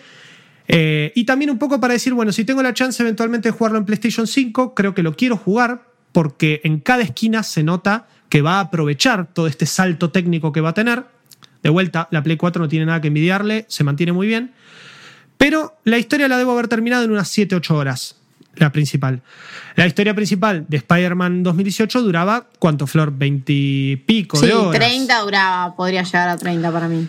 Porque tenías las misiones de MJ que eran un embole, porque eh, Peter hacía 40 veces. Claro, hay misiones de Miles. Eh, igual todo el contenido del juego era una banda, 60 horas seguro tenías en Spider-Man. Y, y en Spider-Man sí, yo diría que no sé si el doble de la campaña, pero unas 10, 20 horitas más tenías de todo lo que son las misiones secundarias. Las misiones secundarias en Miles Morales están y son muy similares en muchos sentidos más que nada los collectibles, a eh, lo que habíamos visto en Marvel's Spider-Man 2018. ¿Por qué? Porque en vez de juntar mochilas, juntas cápsulas del tiempo, eh, que son cosas que Miles escondió por la ciudad con recuerdos de su infancia. No sé, eh, tenés algunos desafíos que son como entrenamientos que te preparó Peter en la ciudad, que son 4 o 5, y que te dan esos, por ejemplo, ¿se acuerdan que uno podía contra un edificio tirar las dos telarañas y hacer como un boost? Bueno, ese boost lo, lo destrabás con un entrenamiento. En el juego original creo que era un skill que vos podías desbloquear por nivel. Eh, ¿Por qué? Porque Miles Morales es un juego más acotado. Es una historia corta que va al pie. Y es un juego que se siente mucho mejor en todo sentido, porque digo, se ve mejor, tiene el combate ajustado, Miles tiene más herramientas para combatir, entonces el combate ya no es piña, piña, piña, esquivar, dame tu arma, te la revoleo, todo eso está. O sea, Miles hace lo mismo que Peter y más. Acá vos tenés estos poderes bioeléctricos que se llama Venom Power. Eh, le ponen Venom, obviamente, por, digamos, en la cuestión del veneno de la araña. Y Tenés un montón de cosas para hacer. Que la piña eléctrica, que la piña contra el piso con onda expansiva, que el rulleo hacia el personaje, que la explosión, que bla, que bla, que bla. Eh, y a la vez es como dije, tenés toda la parte stealth, que Miles Morales la trata muy bien, porque como digo, no es ya meterme en una fábrica abandonada y estar haciendo saltitos entre las vigas, agarrando enemigos sin que me vean. Muchas de las misiones principales de Miles Morales tienen ese stealth en distintas locaciones, algunas más grandes, otras más chicas, que te invitan a, si querés, ir a las piñas, a las piñas, pero los enemigos son bastante duros y hay una variedad bastante grande. Porque sí, tenés el del escudo, tenés el, de la, eh, el del mazo gigante, pero también las nuevas armas de Underground permiten que ellos creen unos cañones, armas, eh, unos brazos, unas espadas que se estiran como si fuesen la espada de- del chabón este de Bleach, el del mono, ¿viste? Eh, me salió eso, pero en realidad es como un brazo de octopus. No sé por qué traje la referencia a otaku, pero bueno, sepan disculpar. Eh, que parece un brazo de octopus, porque es una espada que se estira y te puede agarrar, y todo esto porque se va como creando y materializando con estos, estas nanopartículas en el momento. Entonces eso hace que los enemigos sean más variados, sean más difíciles. Yo lo jugué encima en la dificultad más difícil, y ah, hubo algunos bosses. Sí, hubo- no, a ver, la más difícil se destraba cuando terminas, eh, igual que en el juego original. Pero yo me fui por la, eh, la que está por arriba de normal. Y hubo algunas partes en las que putié y pensé en bajar la dificultad, pero dije no, ¿sabe qué? Lo voy a terminar así. Especialmente en los bosses. Que dicho sea de paso, hay menos bosses que en el juego original, obviamente por la duración, pero que son súper interesantes porque así como Miles tiene nuevas herramientas para derrotar a los enemigos rasos, también estas nuevas herramientas están súper conectadas a distintas formas de combatir a los bosses que hay en el juego. Los bosses tienen esas cutscenes in-game o pre-render medio preparadas que por momentos en distintas actividades que eh, en distintos momentos en los que vos combatís contra este boss eh, lo podés activar. Entonces eso se siente súper bien. En conclusión, la historia de Miles Morales es una historia que está centrada en él. Es una historia que resuelve él y que es un viaje o su primer viaje como Spider-Man. Veremos un Spider-Man 2, seguro. Seguro, seguro, seguro, porque Segu- esto le fue muy seguro. bien. Insomniac no se va a perder la chance de, a la mitad de la generación de PlayStation 5, meter un Spider-Man 2 y que probablemente, y espero, que tenga este juego de intercambio entre Miles y Peter. Eh, definitivamente Miles me llamó mucho más la atención como Spider-Man, tanto por sus poderes como por su actitud. Obviamente es un juego más con un aire más joven, es un juego que eh, nos invita mucho más a que Miles haga comentarios constantes de, uh, mirá, estos están de fiesta, uh, cómo me gusta la Navidad, porque sigue siendo un pibe, que le gusta llegar a Navidad, juntarse con la flia, comerse un buen pollo y, ¿viste? y dejarse de joder.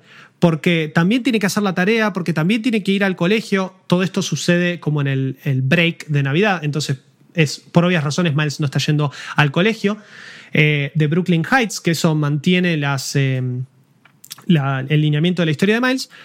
Pero eso, finalmente es como que técnicamente el juego es mejor, mecánicamente el juego es mejor, la historia es más corta, no hay relleno, entonces se siente mucho más fulfilling esa historia, porque sentís que tiene un cierre, sentís que en todo momento estuviste haciendo cosas y en todo momento estás destrabando cosas nuevas para que Miles eh, use en base a situaciones que le van surgiendo a él, porque es un viaje de descubrimiento, es su primer aventura como Spider-Man y siendo el único Spider-Man en Nueva York. Peter lo llama, Peter le dice está todo bien, Peter le dice, che, vi las noticias, me enteré, vos podés, y Miles obviamente todo el tiempo le dice, sí, sí, tranca, sí, sí, tranca. Eh, claro, que no quiere decir que cuando corta el teléfono dice, "Uh, no sé si puedo. Pega la vuelta y está todo prendido fuego. Exacto. Más allá de eso, eh, cositas que me gustaron, las misiones secundarias, que como dije, está lleno, todas complementan a la historia, está muy bueno si tenés el tiempo de sentarte a hacerlas mientras, primero porque te extienden más la experiencia y segundo porque créeme que después en la historia...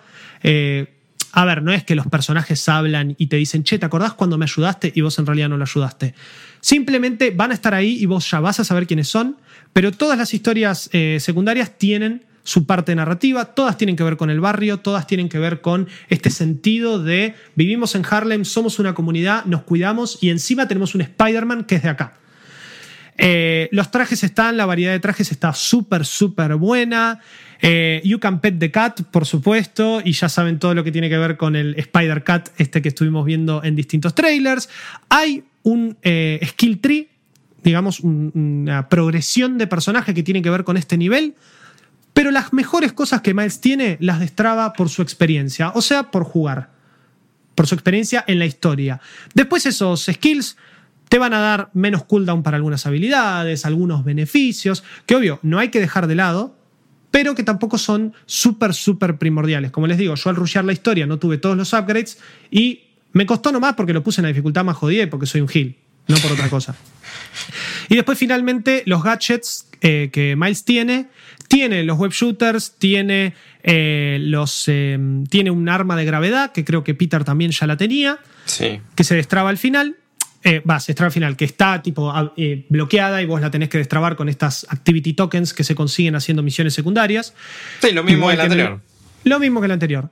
Pero hay un par de nuevas, un par no, una sola nueva, que, eh, no, mentira, dos, dos nuevas, que a mí me gustaron muchísimo y que también suman a que diga Miles Morales es realmente un mejor Spider-Man y tiene muchas más herramientas para combatir el crimen y para eh, llevar adelante esta historia que, sí, y acá está la conclusión. Es una experiencia de 50 dólares, es una experiencia más corta, es un juego standalone, es un juego que recomiendo jugar si jugaste el original. Tiene, como les dije al principio, el recap, pero no se tienen que perder la experiencia original de, Ma- de Marvel's Spider-Man, que es increíble y es de lo mejor de PlayStation 4. Miles Morales es un título de transición, de vuelta, que en PlayStation 4 se defiende muy bien, que anda muy bien, que es súper divertido, que es una experiencia mucho más concisa en historia, que mecánicamente se notan las mejoras en el combate, no solo por las nuevas herramientas que Miles tiene, sino también por lo pulido y un poco también el paso del tiempo, ¿no? Porque como les decía, es un juego del 2018 versus un juego que termina saliendo en 2020 y que encima es para pegar el saltito. Eh, Miles tiene mucha onda, tiene todo lo que hace, lo hace a su forma, más allá de que no es que él es más choto eh, eh, columpiándose entre los edificios. Pero las animaciones son muy de él, los diálogos son muy de él. Todo se centra en su historia, sus amigos, su familia, sus problemas, porque realmente Peter no está. Entonces, al no estar, es un poco la entrega del papel estelar en esta aventura más cortita, que espero que sea el pie para que en el próximo Spider-Man tengamos un doblete Peter eh, Miles, porque estaría buenísimo, Sí, porque por, realmente... algo, por algo este se llama Spider-Man Miles Morales. Claro, exacto, Miles Morales. Es exactamente lo mismo, y esto ya lo venimos hablando hace meses, desde que lo anunciaron, es exactamente lo mismo que Uncharted Lost Legacy. Entonces, Uncharted Lost Legacy costaba creo que 30 dólares, no costaba ni 40 ni 50. Duraba así menos que Uncharted 4, te daba esa experiencia también más, más cortita, más concreta, entonces uno podía justificar más. Esto es más caro, pero los juegos también están más caros ahora. Entonces, entiendo completamente al que lo quiere dejar, al él o la que lo quiere dejar para después. Yo te digo, si vos decidís darle ahora, no te vas a arrepentir. Porque al fin y al cabo, si, como dijo Rippy el, el viernes, que creo que lo charlamos en el viernes tranca eh, de la semana pasada, dijo, si yo voy a tener estas experiencias cada dos años, yo compro. O sea, es súper gratificante, porque se nota la mejoría, se nota el amor y se nota también un poco dónde van a estar esas nuevas features que van a hacer brillar este juego en la nueva generación, pero que es un hermoso cierre y despido de eh, la generación de PlayStation 4. Bueno, Eso ha sido compra. todo. Me callo. Malditos Games. ¿Cuál es el misterioso juego que nos traes hoy? Bueno, hoy me toca hablar de Assassin's Creed Valhalla. No, no me lo hubiese imaginado. Valhalla. No lo puedo creer. Valhalla. A ver, ¿por dónde Valhalla. arranco? Hmm, Assassin's Creed creo que no solamente es la serie como... Bueno, no sé, Just Dance Eh, es una de las series más conocidas de Ubisoft, pero es la estrellita. Assassin's Creed es Ubisoft. Sí. Y- Es la estrellita de Ubisoft hace rato. Sí. Y Valhalla... A ver. Valhalla viene de... Creo que se tomaron un año de, de descanso entre Odyssey y Valhalla, si no me equivoco. Y Valhalla es el tercer Assassin's Creed que viene en esta línea de Assassin's Creed como RPG. Porque, a ver, yo, a mí Assassin's Creed siempre me gustó hasta que llegué a Assassin's Creed 3 y me la bajó tanto que después nunca volví a tocar un Assassin's Creed hasta Origins. Que Eh, Es complicado el 3, en Eh, todo sentido. sí. El cierre de la historia de Desmond, la jugabilidad gráfica, o sea, el tiempo de la historia que eligieron, Es un mal que la juego. verdad que... Sí, sí. 3 es un mal juego. Y, eh, o sea, no importa que la gente le, le tiraba flores a Black Flag, todo muy lindo, pero yo quedé tan indignado que hasta que con Origins nos prometieron, bueno, vamos a cambiar un montón de cosas, hasta ese entonces no me volví a meter. Bien. Jugué lo hicieron. Sí, lo hicieron. Jugué Origins. Me gustó. No tanto como esperaba. Ahora, Odyssey no lo quise tocar tampoco porque venía a como profundizar las cosas de Origins que no me gustaba. Porque aparte de RPG, era mucho juego de loot. Estos dos Assassin's Creed. Sí, pareció Ahora- un Borderlands Assassin's sí. Creed. Ahora Valhalla es un juego un poco diferente. Sigue siendo uno de estos RPGs. Pero es como que da un par de pasos atrás en lo que estableció, por lo menos, Origins con este sistema de loot. A ver. Dos, ah, una de las cosas más importantes de Valhalla es justamente que es un Assassin's Creed de vikingos. Vos tenés a tu protagonista Eivor, que puede ser hombre o mujer. eh, de hecho, como los Assassin's Creed tienen todo este tema de la Animus, eh, medio como que te dejan elegir a vos porque, uy, este personaje tiene un ADN que puede, no sé, puede ser hombre o mujer. ¿Qué querés? Y te, te preguntan, bueno, vos elegís. Lo puedes cambiar en cualquier momento, incluso. Vos apretás el menú de pausa y tenés Sí, como es un, loquísimo. un menú del Animus y lo cambias en, en el, al toque. No es como Odyssey, que Odyssey tengo entendido que eran dos personajes separados. El protagonista hombre y el Claro, protagonista si vos mujer eran hermanos. hombre, la mujer, eh, digamos, estaba formaba parte de tu historia, Claro. tenía otro desarrollo y si no al revés. O sea, la Acá- historia era la misma igual. sí, no es acá- que tenías dos Acá es un Eivor, no es que existe Eivor hombre y la hermana o Eivor mujer y el hermano. Claro. Es un Eivor. Y, a ver, toda la, la introducción de Valhalla eh, está muy buena, a mí me gusta mucho, eh, porque te introduce a Eivor cuál es su conflicto como personaje. Que Eivor eh, es parte de un clan de vikingos que sufre un ataque de alguien que los traiciona.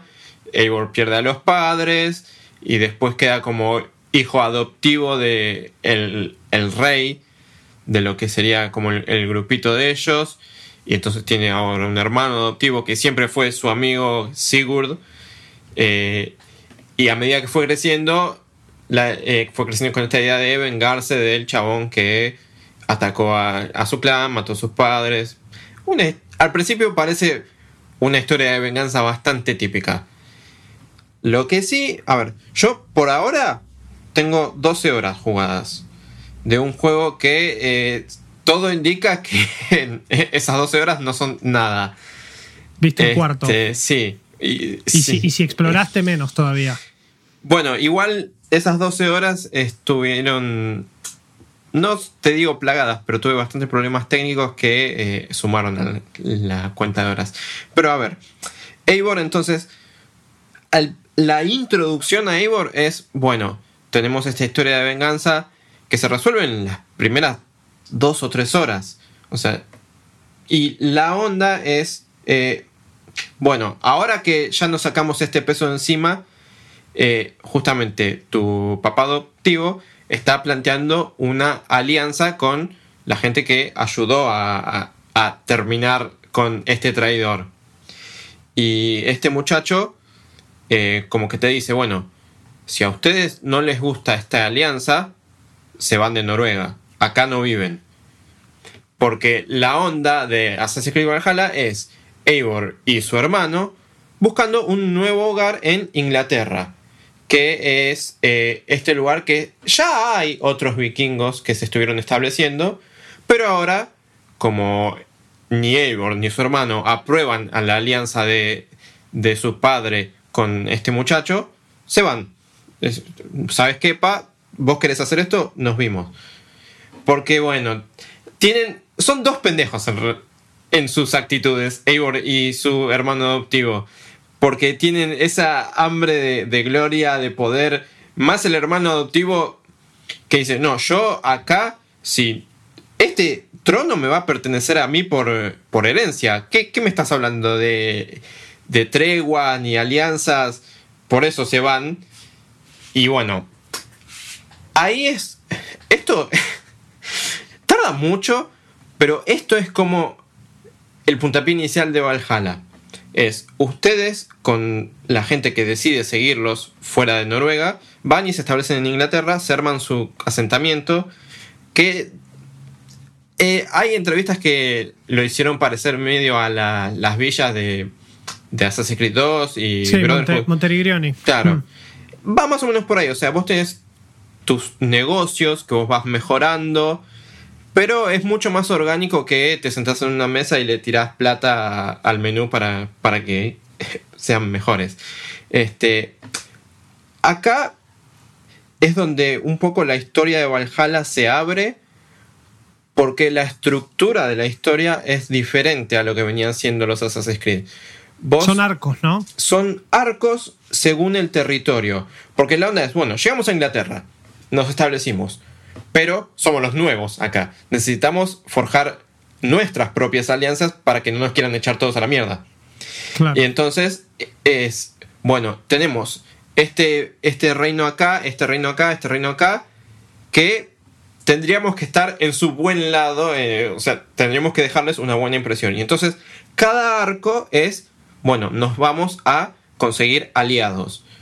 Eh, en estas 12 horas que jugué, solamente pude completar un arco y todavía tengo dos más de, la primera tanda de arcos. Que vaya uno ¿Cuántas tandas son? No tengo la menor idea. Ah, pero el mapa es bastante grande. Este. Entonces, algo que yo no sé si puedo decir es una predicción porque de nuevo es un solo arco el que pude completar en esas 12 horas, pero según lo que estuve leyendo de mucha otra gente que, ya lo jugó, ya lo terminó, es que esto está bien y esto está mal, le hace bien y le hace mal al juego porque bueno, al ser todos arcos diferentes, si un arco te gusta, es, eh, eh, podés decir, bueno, esto está buenísimo. Pero si un arco no te gusta, por lo menos no es una historia entera. Eh, son dos o tres horas de una historia que será floja por sus motivos, pero por lo menos ya, ya está, ya te la sacaste de encima. Y, a ver, a mí, por lo menos de lo que jugué hasta ahora, la historia de Valhalla me está, me está gustando bastante, a pesar de algunos detallitos como, como qué sé yo, las actuaciones de voz de algunos personajes no me terminan de cerrar.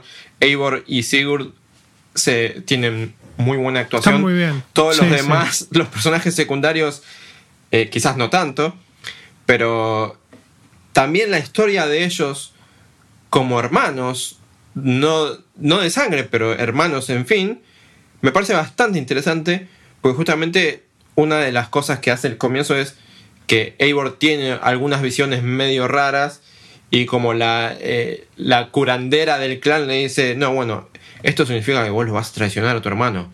Y él le dice, ¿qué te pasa vos? ¿Quién lo, ¿Qué lo voy a traicionar yo? Mirá si voy a traicionar a mi hermano, que es un capo. Y bueno, y, y Eivor entonces tiene estas visiones medio raras que te van informando cómo es la relación entre ellos. Que de hecho, Sigurd, medio como que te pide opinión a vos también para algunas decisiones. Eh, y eso tengo entendido, se refleja después más adelante en quizás en los finales de ciertos arcos o los finales de la historia, porque en cierto punto la relación entre Eivor y Sigurd es el centro de la historia de Valhalla. Que la verdad, si sigue así, me va a terminar gustando bastante. No puedo decir lo mismo de lo que es el acto de jugar Valhalla. Porque, a ver, a mí Assassin's Creed siempre me gustó como juego de sigilo. Eh, cuando pasamos a RPG con Origins, la idea de la hoja oculta matando a un enemigo de un solo golpe ya dejó de existir. Porque de repente tenías niveles, eh, tenías tus stats. Y sí, una barra de vida, una cantidad de daño. Y ya no, no podías matar a alguien. Eh, te, te, le ponías atrás en sigilo, apretabas cuadrado y lo matabas. No existía eso. Eh, Valhalla trae de vuelta esa idea que de hecho me causa mucha gracia porque Sigurd vuelve de un viaje al principio de la historia y se trae consigo a dos chabones de lo que es como los precursores de los asesinos. Y entonces, eh, como quieren estar también en tus gracias, te dan la hoja oculta. Igual son, son asesinos. sí, o sea, no se llaman asesinos, pero, o sea, es la orden de los asesinos antes de que se llamaran, creo que es eh, la The Hidden Brotherhood. Sí, o los, sea, hidden, los Hidden Ones creo que le dice, pero ¿todo esto es antes de Altair? Esto es antes, eh, no sé si antes de Altair, sí, creo que sí. Eh, pero Altair el Vos seguí mil y contando, yo me busco los años. 1100 y pico me parece. Y esto es en el año 900, o una cosa así. Este, pero sí, esto es antes de que ya tuviesen los nombres establecidos de asesinos y templarios. Y entonces los chabones te dan la hoja oculta, que la hoja oculta, quien ha jugado a Assassin's Creed anteriores sabe que en el momento en que te la pones, te corta el dedo porque está diseñada por algún chabón que claramente no tenía idea de lo que estaba haciendo. Y entonces Eivor lo que hace es la da vuelta y dice, y mira, y le sale la hoja oculta y, y no le saca el dedo. Este, pero bueno, entonces vos te empezás a relacionar con estos tipos y ahí tenés como la vuelta al sigilo de, ahora sí, eh, me le acerco a un enemigo que no me vio, aprieto el botón de ataque, lo asesiné, listo, murió. No pasa lo mismo con enemigos de más alto nivel, entre comillas, porque Valhalla, otra cosa que, que va para atrás es elimina la idea de niveles. Eh, tenés una habilidad en tu árbol de habilidades que te permite asesinar a enemigos más fuertes que vos, que en realidad se, tra- se traduce a tienen más armadura, qué sé yo, pero tenés que hacer un Quick Time Event. Es una solución... eh, porque a veces el Quick Time Event no funciona tan bien. Pero, este... Medio que al principio igual el juego te dice, bueno, sí, o sea, vos podés asesinar. Pero te, cuando te enseñan a usarla te dicen, ojo que no todos. Claro. Y yo, tar- yo tardé en encontrarme alguno en donde no, no pude asesinarlo de una y que claramente está atado a cuánta progresión vos haces en el, en el skill tree Claro, para que destrabes esa No habilidad. hay niveles, pero sí tenés tu indicador de poder que en vez de, de ser tipo Destiny que tiene que ver con el gear que tenés equipado, es el poder indica la cantidad de habilidades que desbloqueaste en el skill tree. Que es un skill tree enorme, que es un skill tree muy choto, porque Siguen siendo, siguen siendo niveles, o sea, es una locura, Es- pero cada vez que vos terminás una es misión te exactamente dan lo mismo. O sea, es cinco con otro puntos. nombre. Pero y es como si subieses cinco niveles, pero y te, te dan skill points y vos desbloqueas. Que a, a mí, a ver, hay muchos pequeños detalles de Valhalla que no me gustan, que cuando los pones todos juntos me la recontrabajan. Como por ejemplo el skill tree este, que eh, está planteado como constelaciones. Y están, salvo las tres primeras, están todas ocultas. Entonces vos no sabes qué habilidades eh, vas a poder, para qué lado ir si querés tal o cual habilidad. Que, bueno, está bien, muchos juegos lo hacen. Ponele. Pero, con lo que tiene Assassin's Creed Valhalla, es que vos podés eh, recuperar todos tus puntos de habilidades sin consecuencia alguna. Entonces, ¿para qué me ocultas las habilidades si yo lo que puedo hacer, que de hecho es algo que hice, me pasé como media hora poniendo puntos para ir desbloqueando constelaciones, para ver qué habilidades había y reiniciando puntos.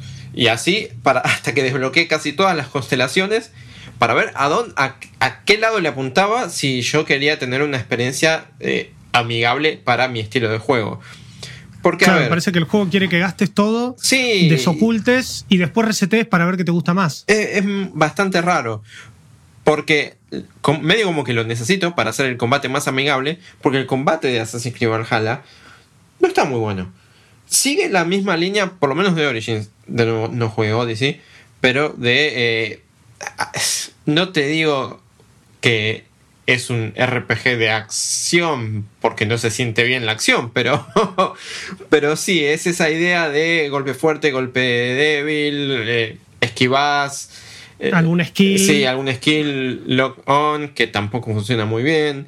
Este, Desapareció el counter que había. El tema es que el combate en los juegos originales no era el foco. Si vos sí, terminabas la gente decía que era choto con. también.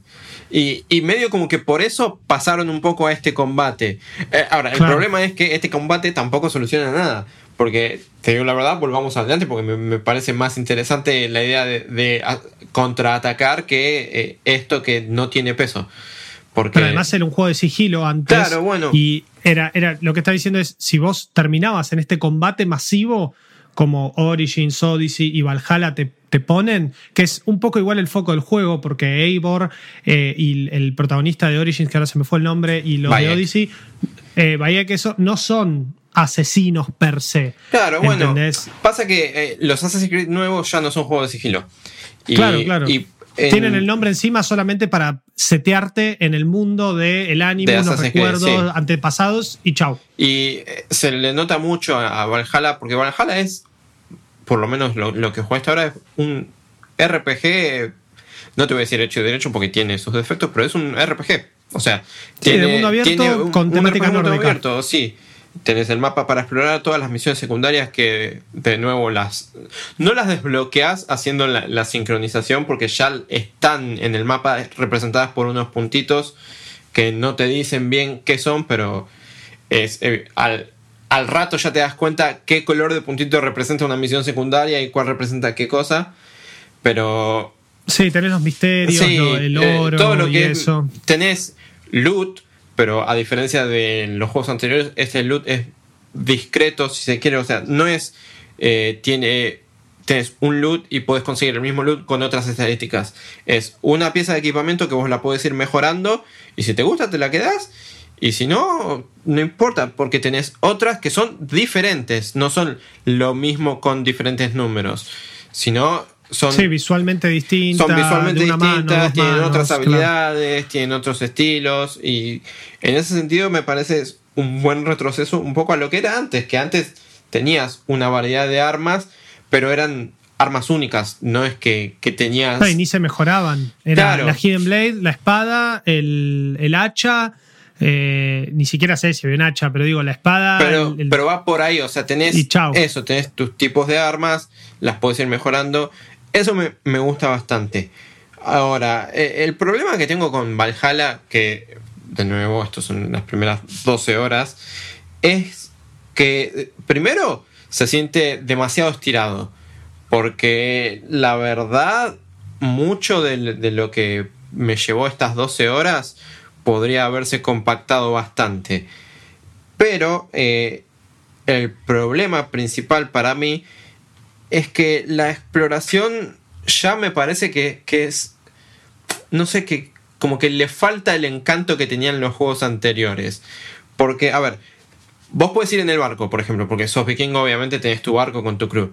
Pero no hay combate naval en Valhalla. Entonces, el barco ya es prácticamente, no sé, está un poco al pedo si se quiere, porque de hecho vos lo que puedes hacer es, te pones tu marcador en el mapa, pones seguir marcador y el barco se maneja solo hasta el marcador. Sí, y sí, como no solo. hay combate naval, es, no es una cordialidad ya que esté el, el barco y medio Sí, como y, que... y cuando estás en, el, en el- la tierra, digamos, tenés tu caballo. Sí, que también puedes hacer lo mismo que eso. es- Eso creo que en Origin se podía hacer un poco, pero por lo menos era, era más dinámico. Lo que a mí no me gusta tanto de- del paso a RPG de Assassin's Creed es que hay elementos de los RPGs que no terminan de, de absorber bien.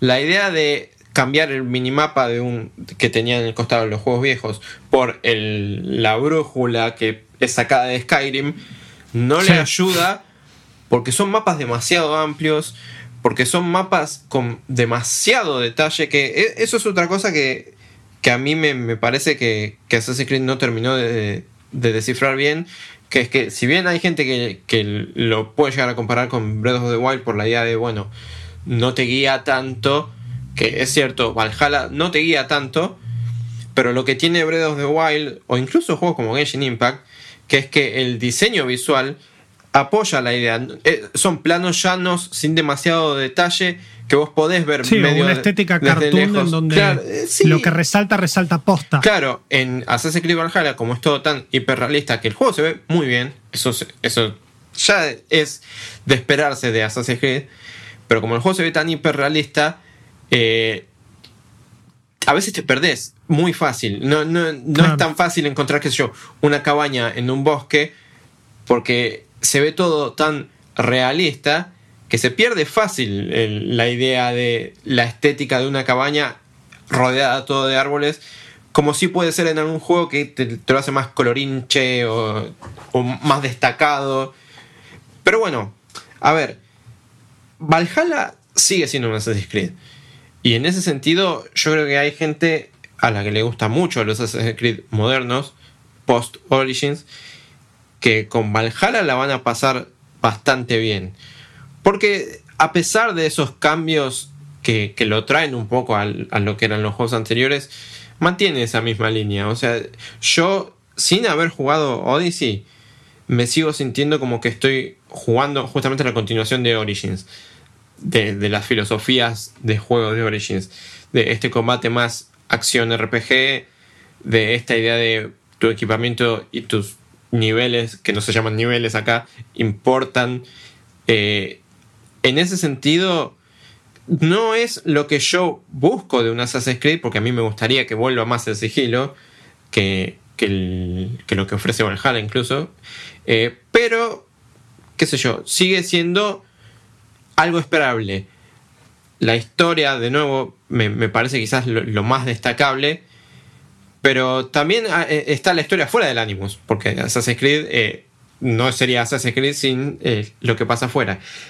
Que a mí me parece que le vendría bien algo como Miles Morales de qué pasó antes, porque al Claro. haberme perdido Odyssey, estoy bastante perdido porque no te cuentan nada. O quizás está en la media docena de archivos de texto que tiene Laila, la protagonista, en su computadora, pero no tengo la energía como para ponerme a leer media docena de archivos de texto para descifrar Claro. a ver qué pasó en, en Odyssey. Pero, a ver, vuelve un poco porque una de las cosas que dijo el equipo de Ubisoft antes de que salga este juego es que iba a ser el fin de la historia de Layla. Eh, así como en el fin de la historia de Desmond, Assassin's Creed. eh, ¿Cuál fue? Re- no, Tres, 3. el tres. Ya iba a ser Revelations. Salió en el 2012 y jugaba un poco con esa idea de 2012, se viene el fin del mundo, el calendario maya y toda esa pavada. Eh, Valhalla 2020 hay un virus que empezó a, a- a salir en Asia. Obvio. Y yo al, principio pensé, no, para, no, no. Y entonces en un mail, incluso lo- el virus se llama COVID. Y eso, lo cambiaron, eso lo cambiaron este año. Eh, es- o sea, están sucediendo muchas tragedias en el mundo. Una de ellas, la pandemia del COVID. Y, y así todo, no ves a nadie usando barbijo en Valhalla, eh, fuera del Animus. Pero, qué sé yo, va, va un poco por ahí de, uy, bueno, otra vez parece que el mundo se va a acabar. Y Laila descubre que Eivor, las memorias, los recuerdos de Eivor, son la clave de para justamente detener este fin del mundo.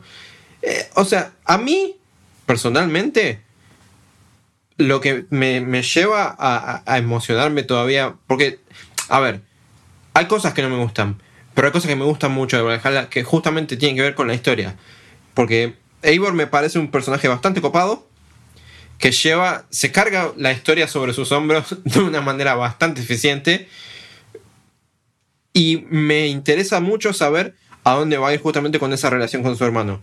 Porque estos arcos, o por lo menos el que jugué yo, eh, las alianzas las, las está haciendo Eivor por ahora.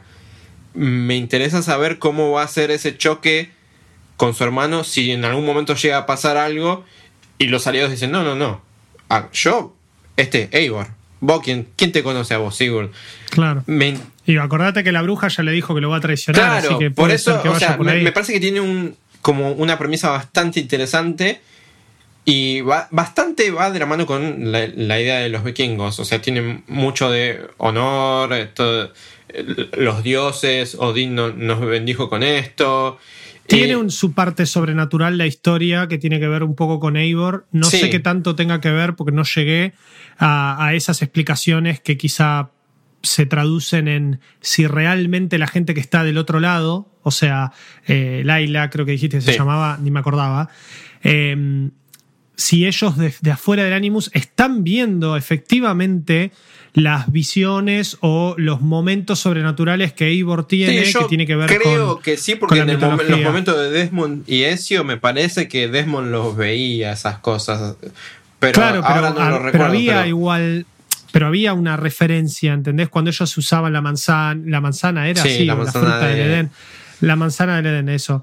Y, y etcétera. Es, había representaciones. Acá es como que él de la nada sueña tal cosa y, y- o tiene una visión y hay que ver si ellos lo ven, si no lo ven, si eso es solo para, para el desarrollo y la trama de Eivor, si tiene que ver, o sea, si qué están buscando ¿no? en, en este mundo de vikingos, así como que espero no sea lo mismo que buscaban en Origins, no sé lo que buscaban en Odyssey porque tampoco lo jugué, pero como que siento eso.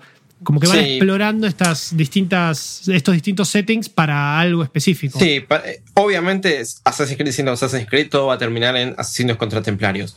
Claro, pero, sí. pero bueno, por lo menos por ahora tiene una buena premisa con Eivor a la cabeza. Ahora bien, me gusta la historia, el gameplay me parece medio medio pelo, porque, ah, o sea, tiene un montón de cosas para hacer también, muchas de las cuales no me llaman demasiado la atención. Cuando le tiene la idea de los raids vikingos, vos vas a una aldea, tocas el cuerno y salen todos los vikingos todos, tipo, "Ay", sí, a, sí. a- a matar a todos y a saquear, pero de nuevo, como el combate es tan flojo, no se termina de, se- de sentir tan satisfactorio como debería.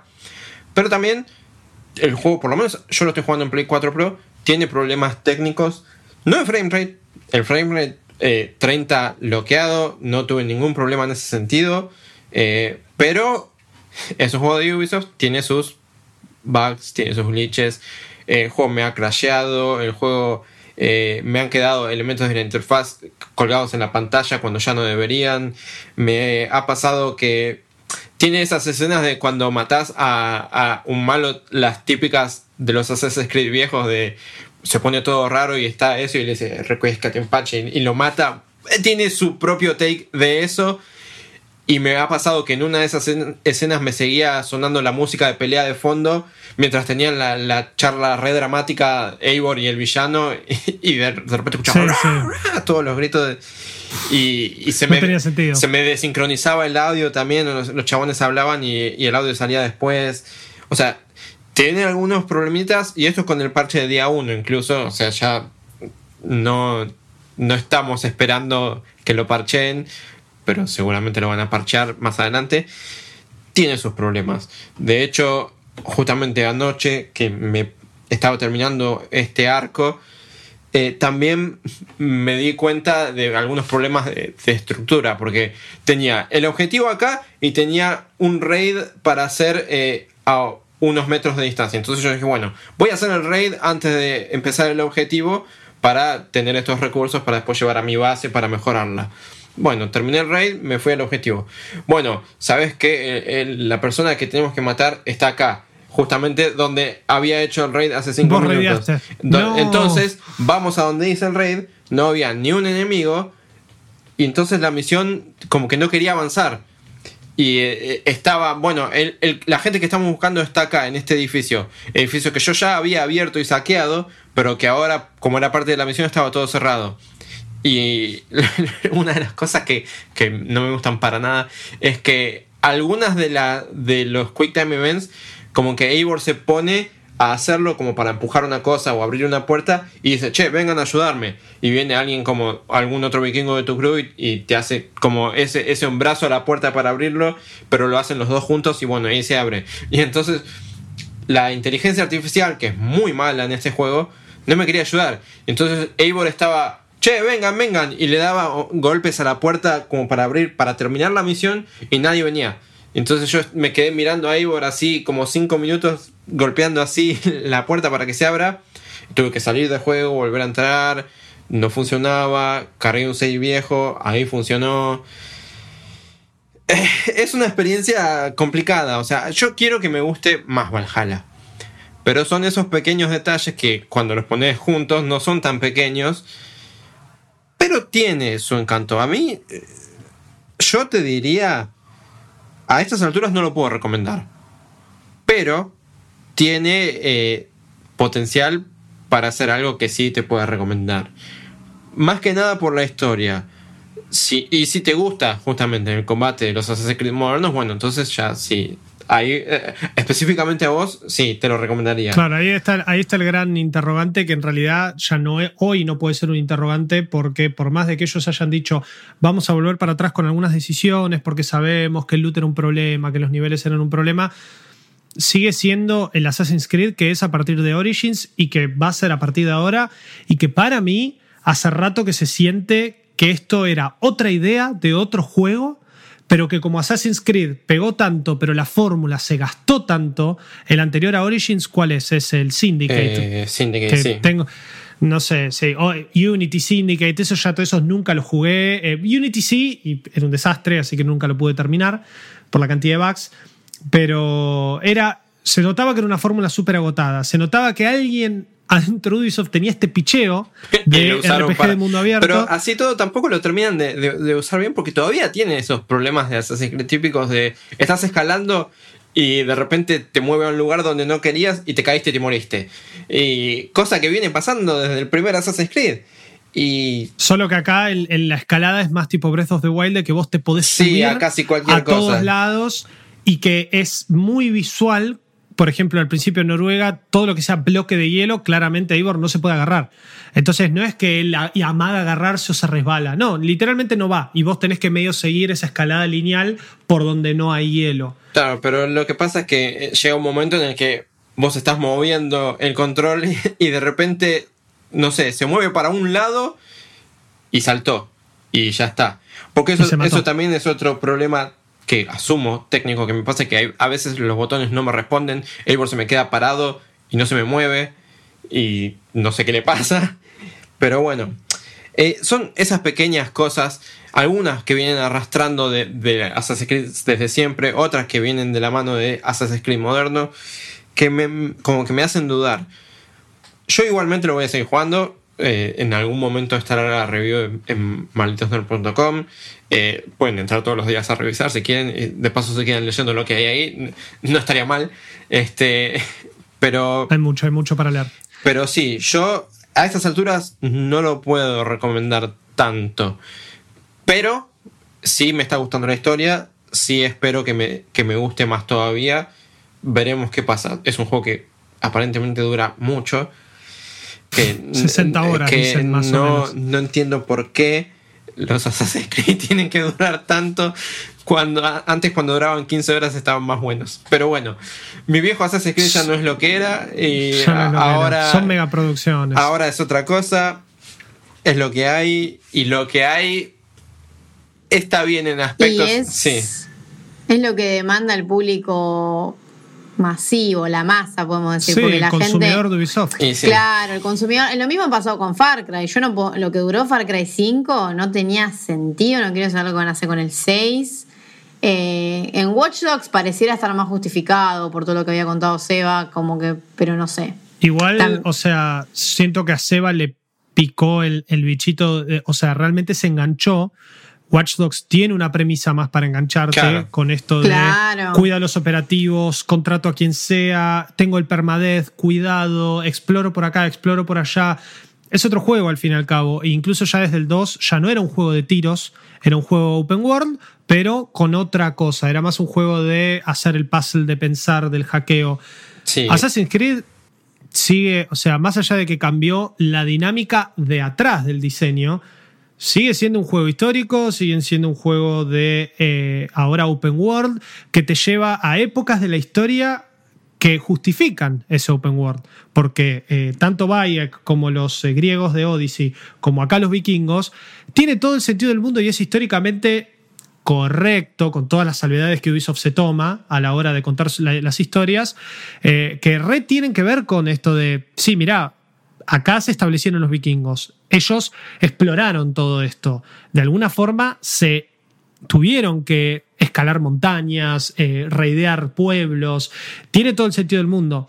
Ahora, que lo hayan hecho RPG habla de una generación que ya hemos hablado un montón este año, que ya se gastó con los open world RPG, con sus checklists, con sus eh, loot, con su todo, que obviamente esto iba a caer porque Assassin's Creed Valhalla es o debería ser el último Assassin's Creed de la generación, Sí. que también pega el saltito. Eh, Sí. Ubisoft ya es marca registrada de sacar un juego bugueado, chistes afuera y salvedades afuera. Y es verdad que a todos los juegos de Ubisoft les, siempre les falta un año de horno más para pulir esos Y bugs eso que Valhalla se tomó justamente un año después de, de Odyssey. Pero de Odyssey, claro. igualmente, qué sé yo, el que juega juegos de Ubisoft para bien o para mal ya está acostumbrado, Sí. así que qué sé yo, la verdad que ya no me sorprende y mismo en un, en un año en el que el desarrollo de videojuegos es tan complicado gracias al, Sí, al sí, coronavirus, obvio, obvio. eh, Assassin's Creed Valhalla, Ubisoft tuvo muchos quilombos este año, Assassin's Creed Valhalla se quedó sin director en medio de, de todo este quilombo. Sí, Eh, tuvieron así unos que- lindos casos de denuncias. Sí, Así sí, que Assassin's Creed Valhalla es, es un juego con un desarrollo que tuvo problemas y se le notan algunos aspectos. Yo, de nuevo, espero que me termine gustando más. Lo que sí, eh, qué sé yo, la- esta idea de los arcos me, me preocupa y a la vez me emociona porque justamente el arco que sea malo lo voy a tener Lo que vas a hacer. sufrir.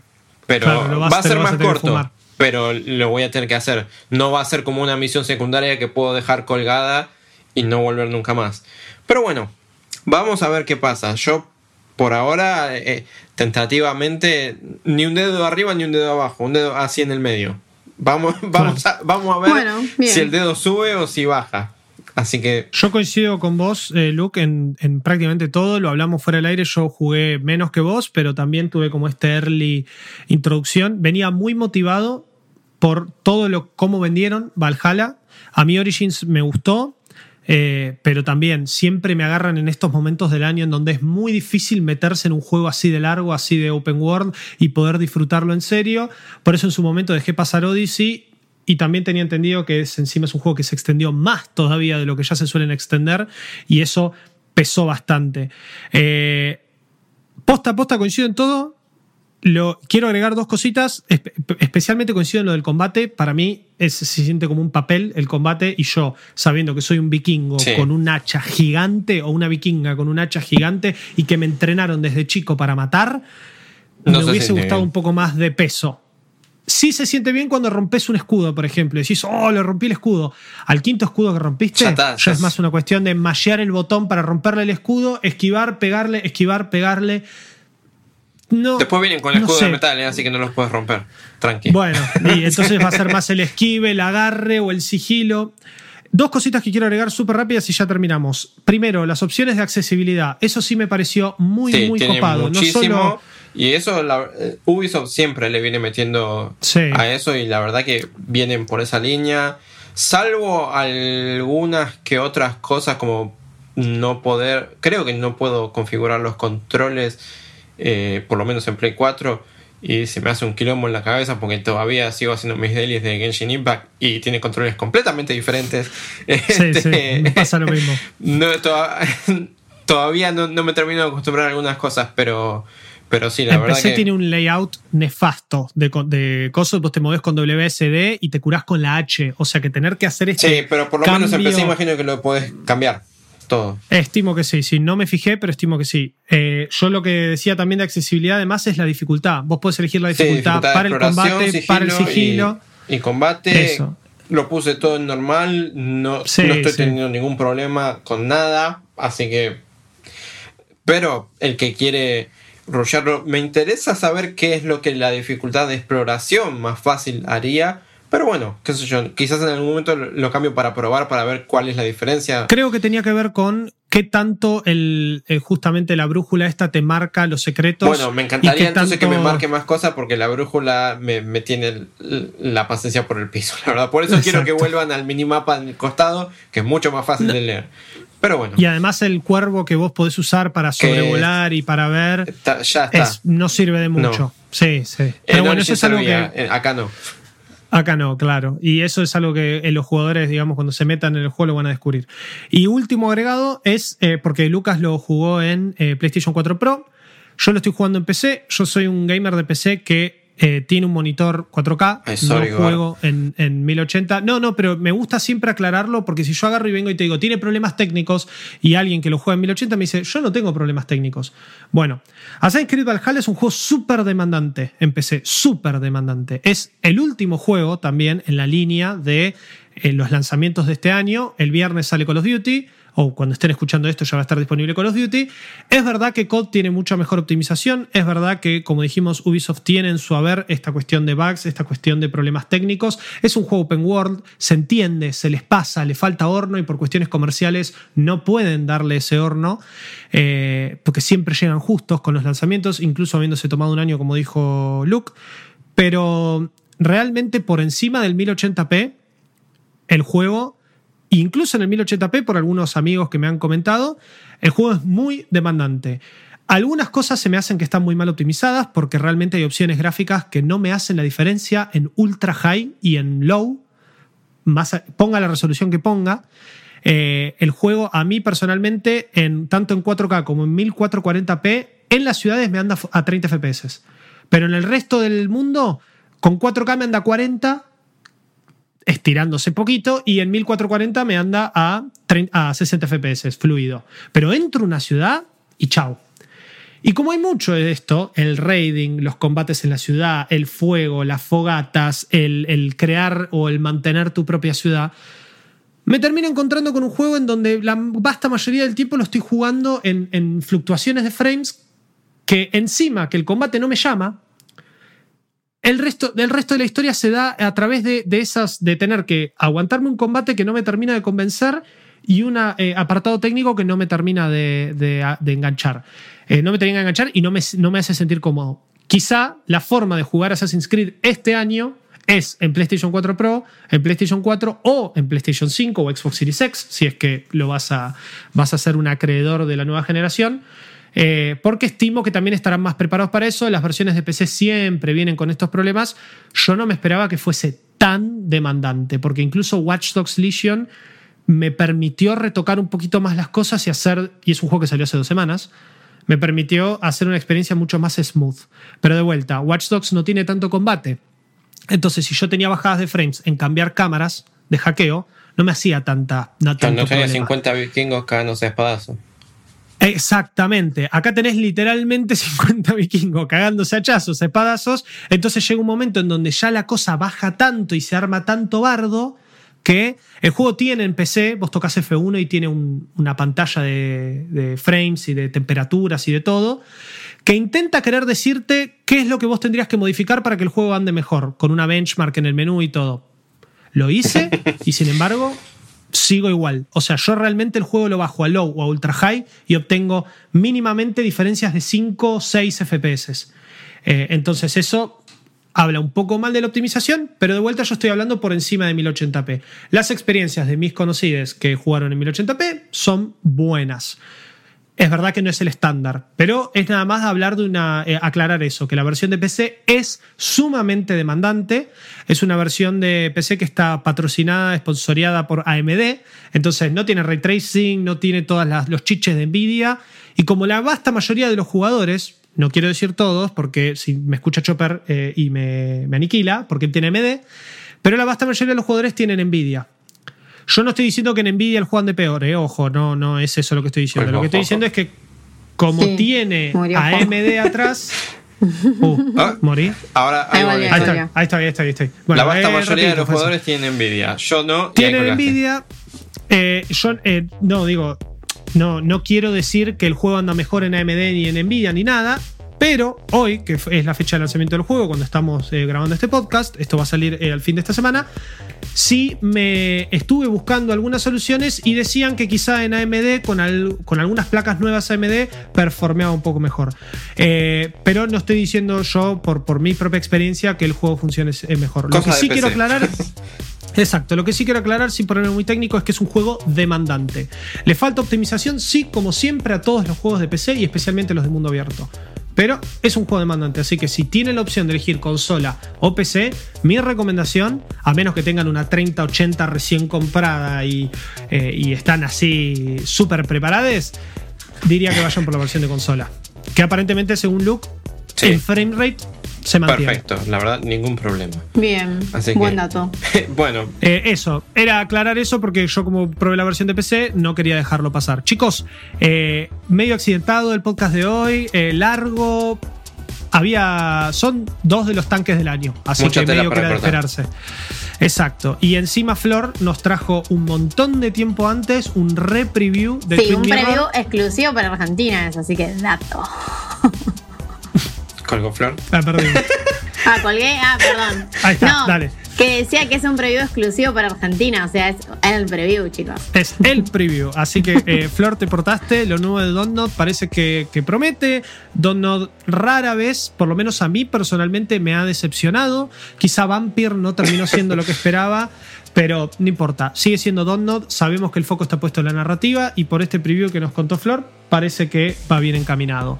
Miles Morales, ya como les dije, les conté más que nada mi experiencia, lo que fue pasármelo entero en un fin de semana, lo que fue disfrutar de una experiencia más concreta que me parece que le sentó mucho mejor a la franquicia, pero que no dejo de recomendar la experiencia completa. Así que si te vas a comprar una Play 5, Miles Morales con el upgrade del juego original es la posta y si no, termina jugándolo en Play 4 que como dije no tiene nada que envidiarle.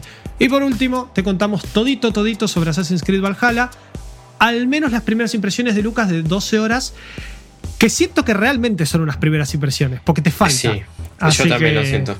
eh, Pero bueno, ya estará la Mi en fuerza su está momento. contigo. Sí. Yo te mando mi ki, así como Goku, ¿viste? Eh, te mando todo el ki que pueda Vamos a ver qué para que lo puedas terminar y ojalá realmente te termine gustando porque por todo lo que estuve leyendo y también algunas previews parece que sí realmente el foco está puesto en la narrativa. Sí, estuve en el que juego. después de las 15 20 horas se pone bueno, como todos los Bueno. juegos de mundo abierto. Pero bueno, Exacto. vamos a ver qué pasa. Vamos a ver qué pasa. Chicos, muchísimas gracias por haberme acompañado esta semana en un nuevo episodio de Malditos Games. Recuerden que nos escuchan en su plataforma podcastera favorita. Salimos los viernes en formato audio y también nos pueden ver en Manijomio, el canal 600 de Flow, en donde ven nuestras bellas caritas y la versión en video que hacemos, que además está buenísimo porque finalmente después de meses un poco nos podemos ver las caras. Nos vemos la semana que viene. No sé si vamos a estar nosotros, probablemente sí. Vamos a traerle nuevos juegos, un noviembre súper cargado que ya lo arrancamos la semana pasada y que sigue semana a semana con nuevos títulos. Chicos, nos vemos la próxima. Chau, chau. Nos vemos. Esto fue Malditos Games, el podcast fichinero de Malditos Nerds.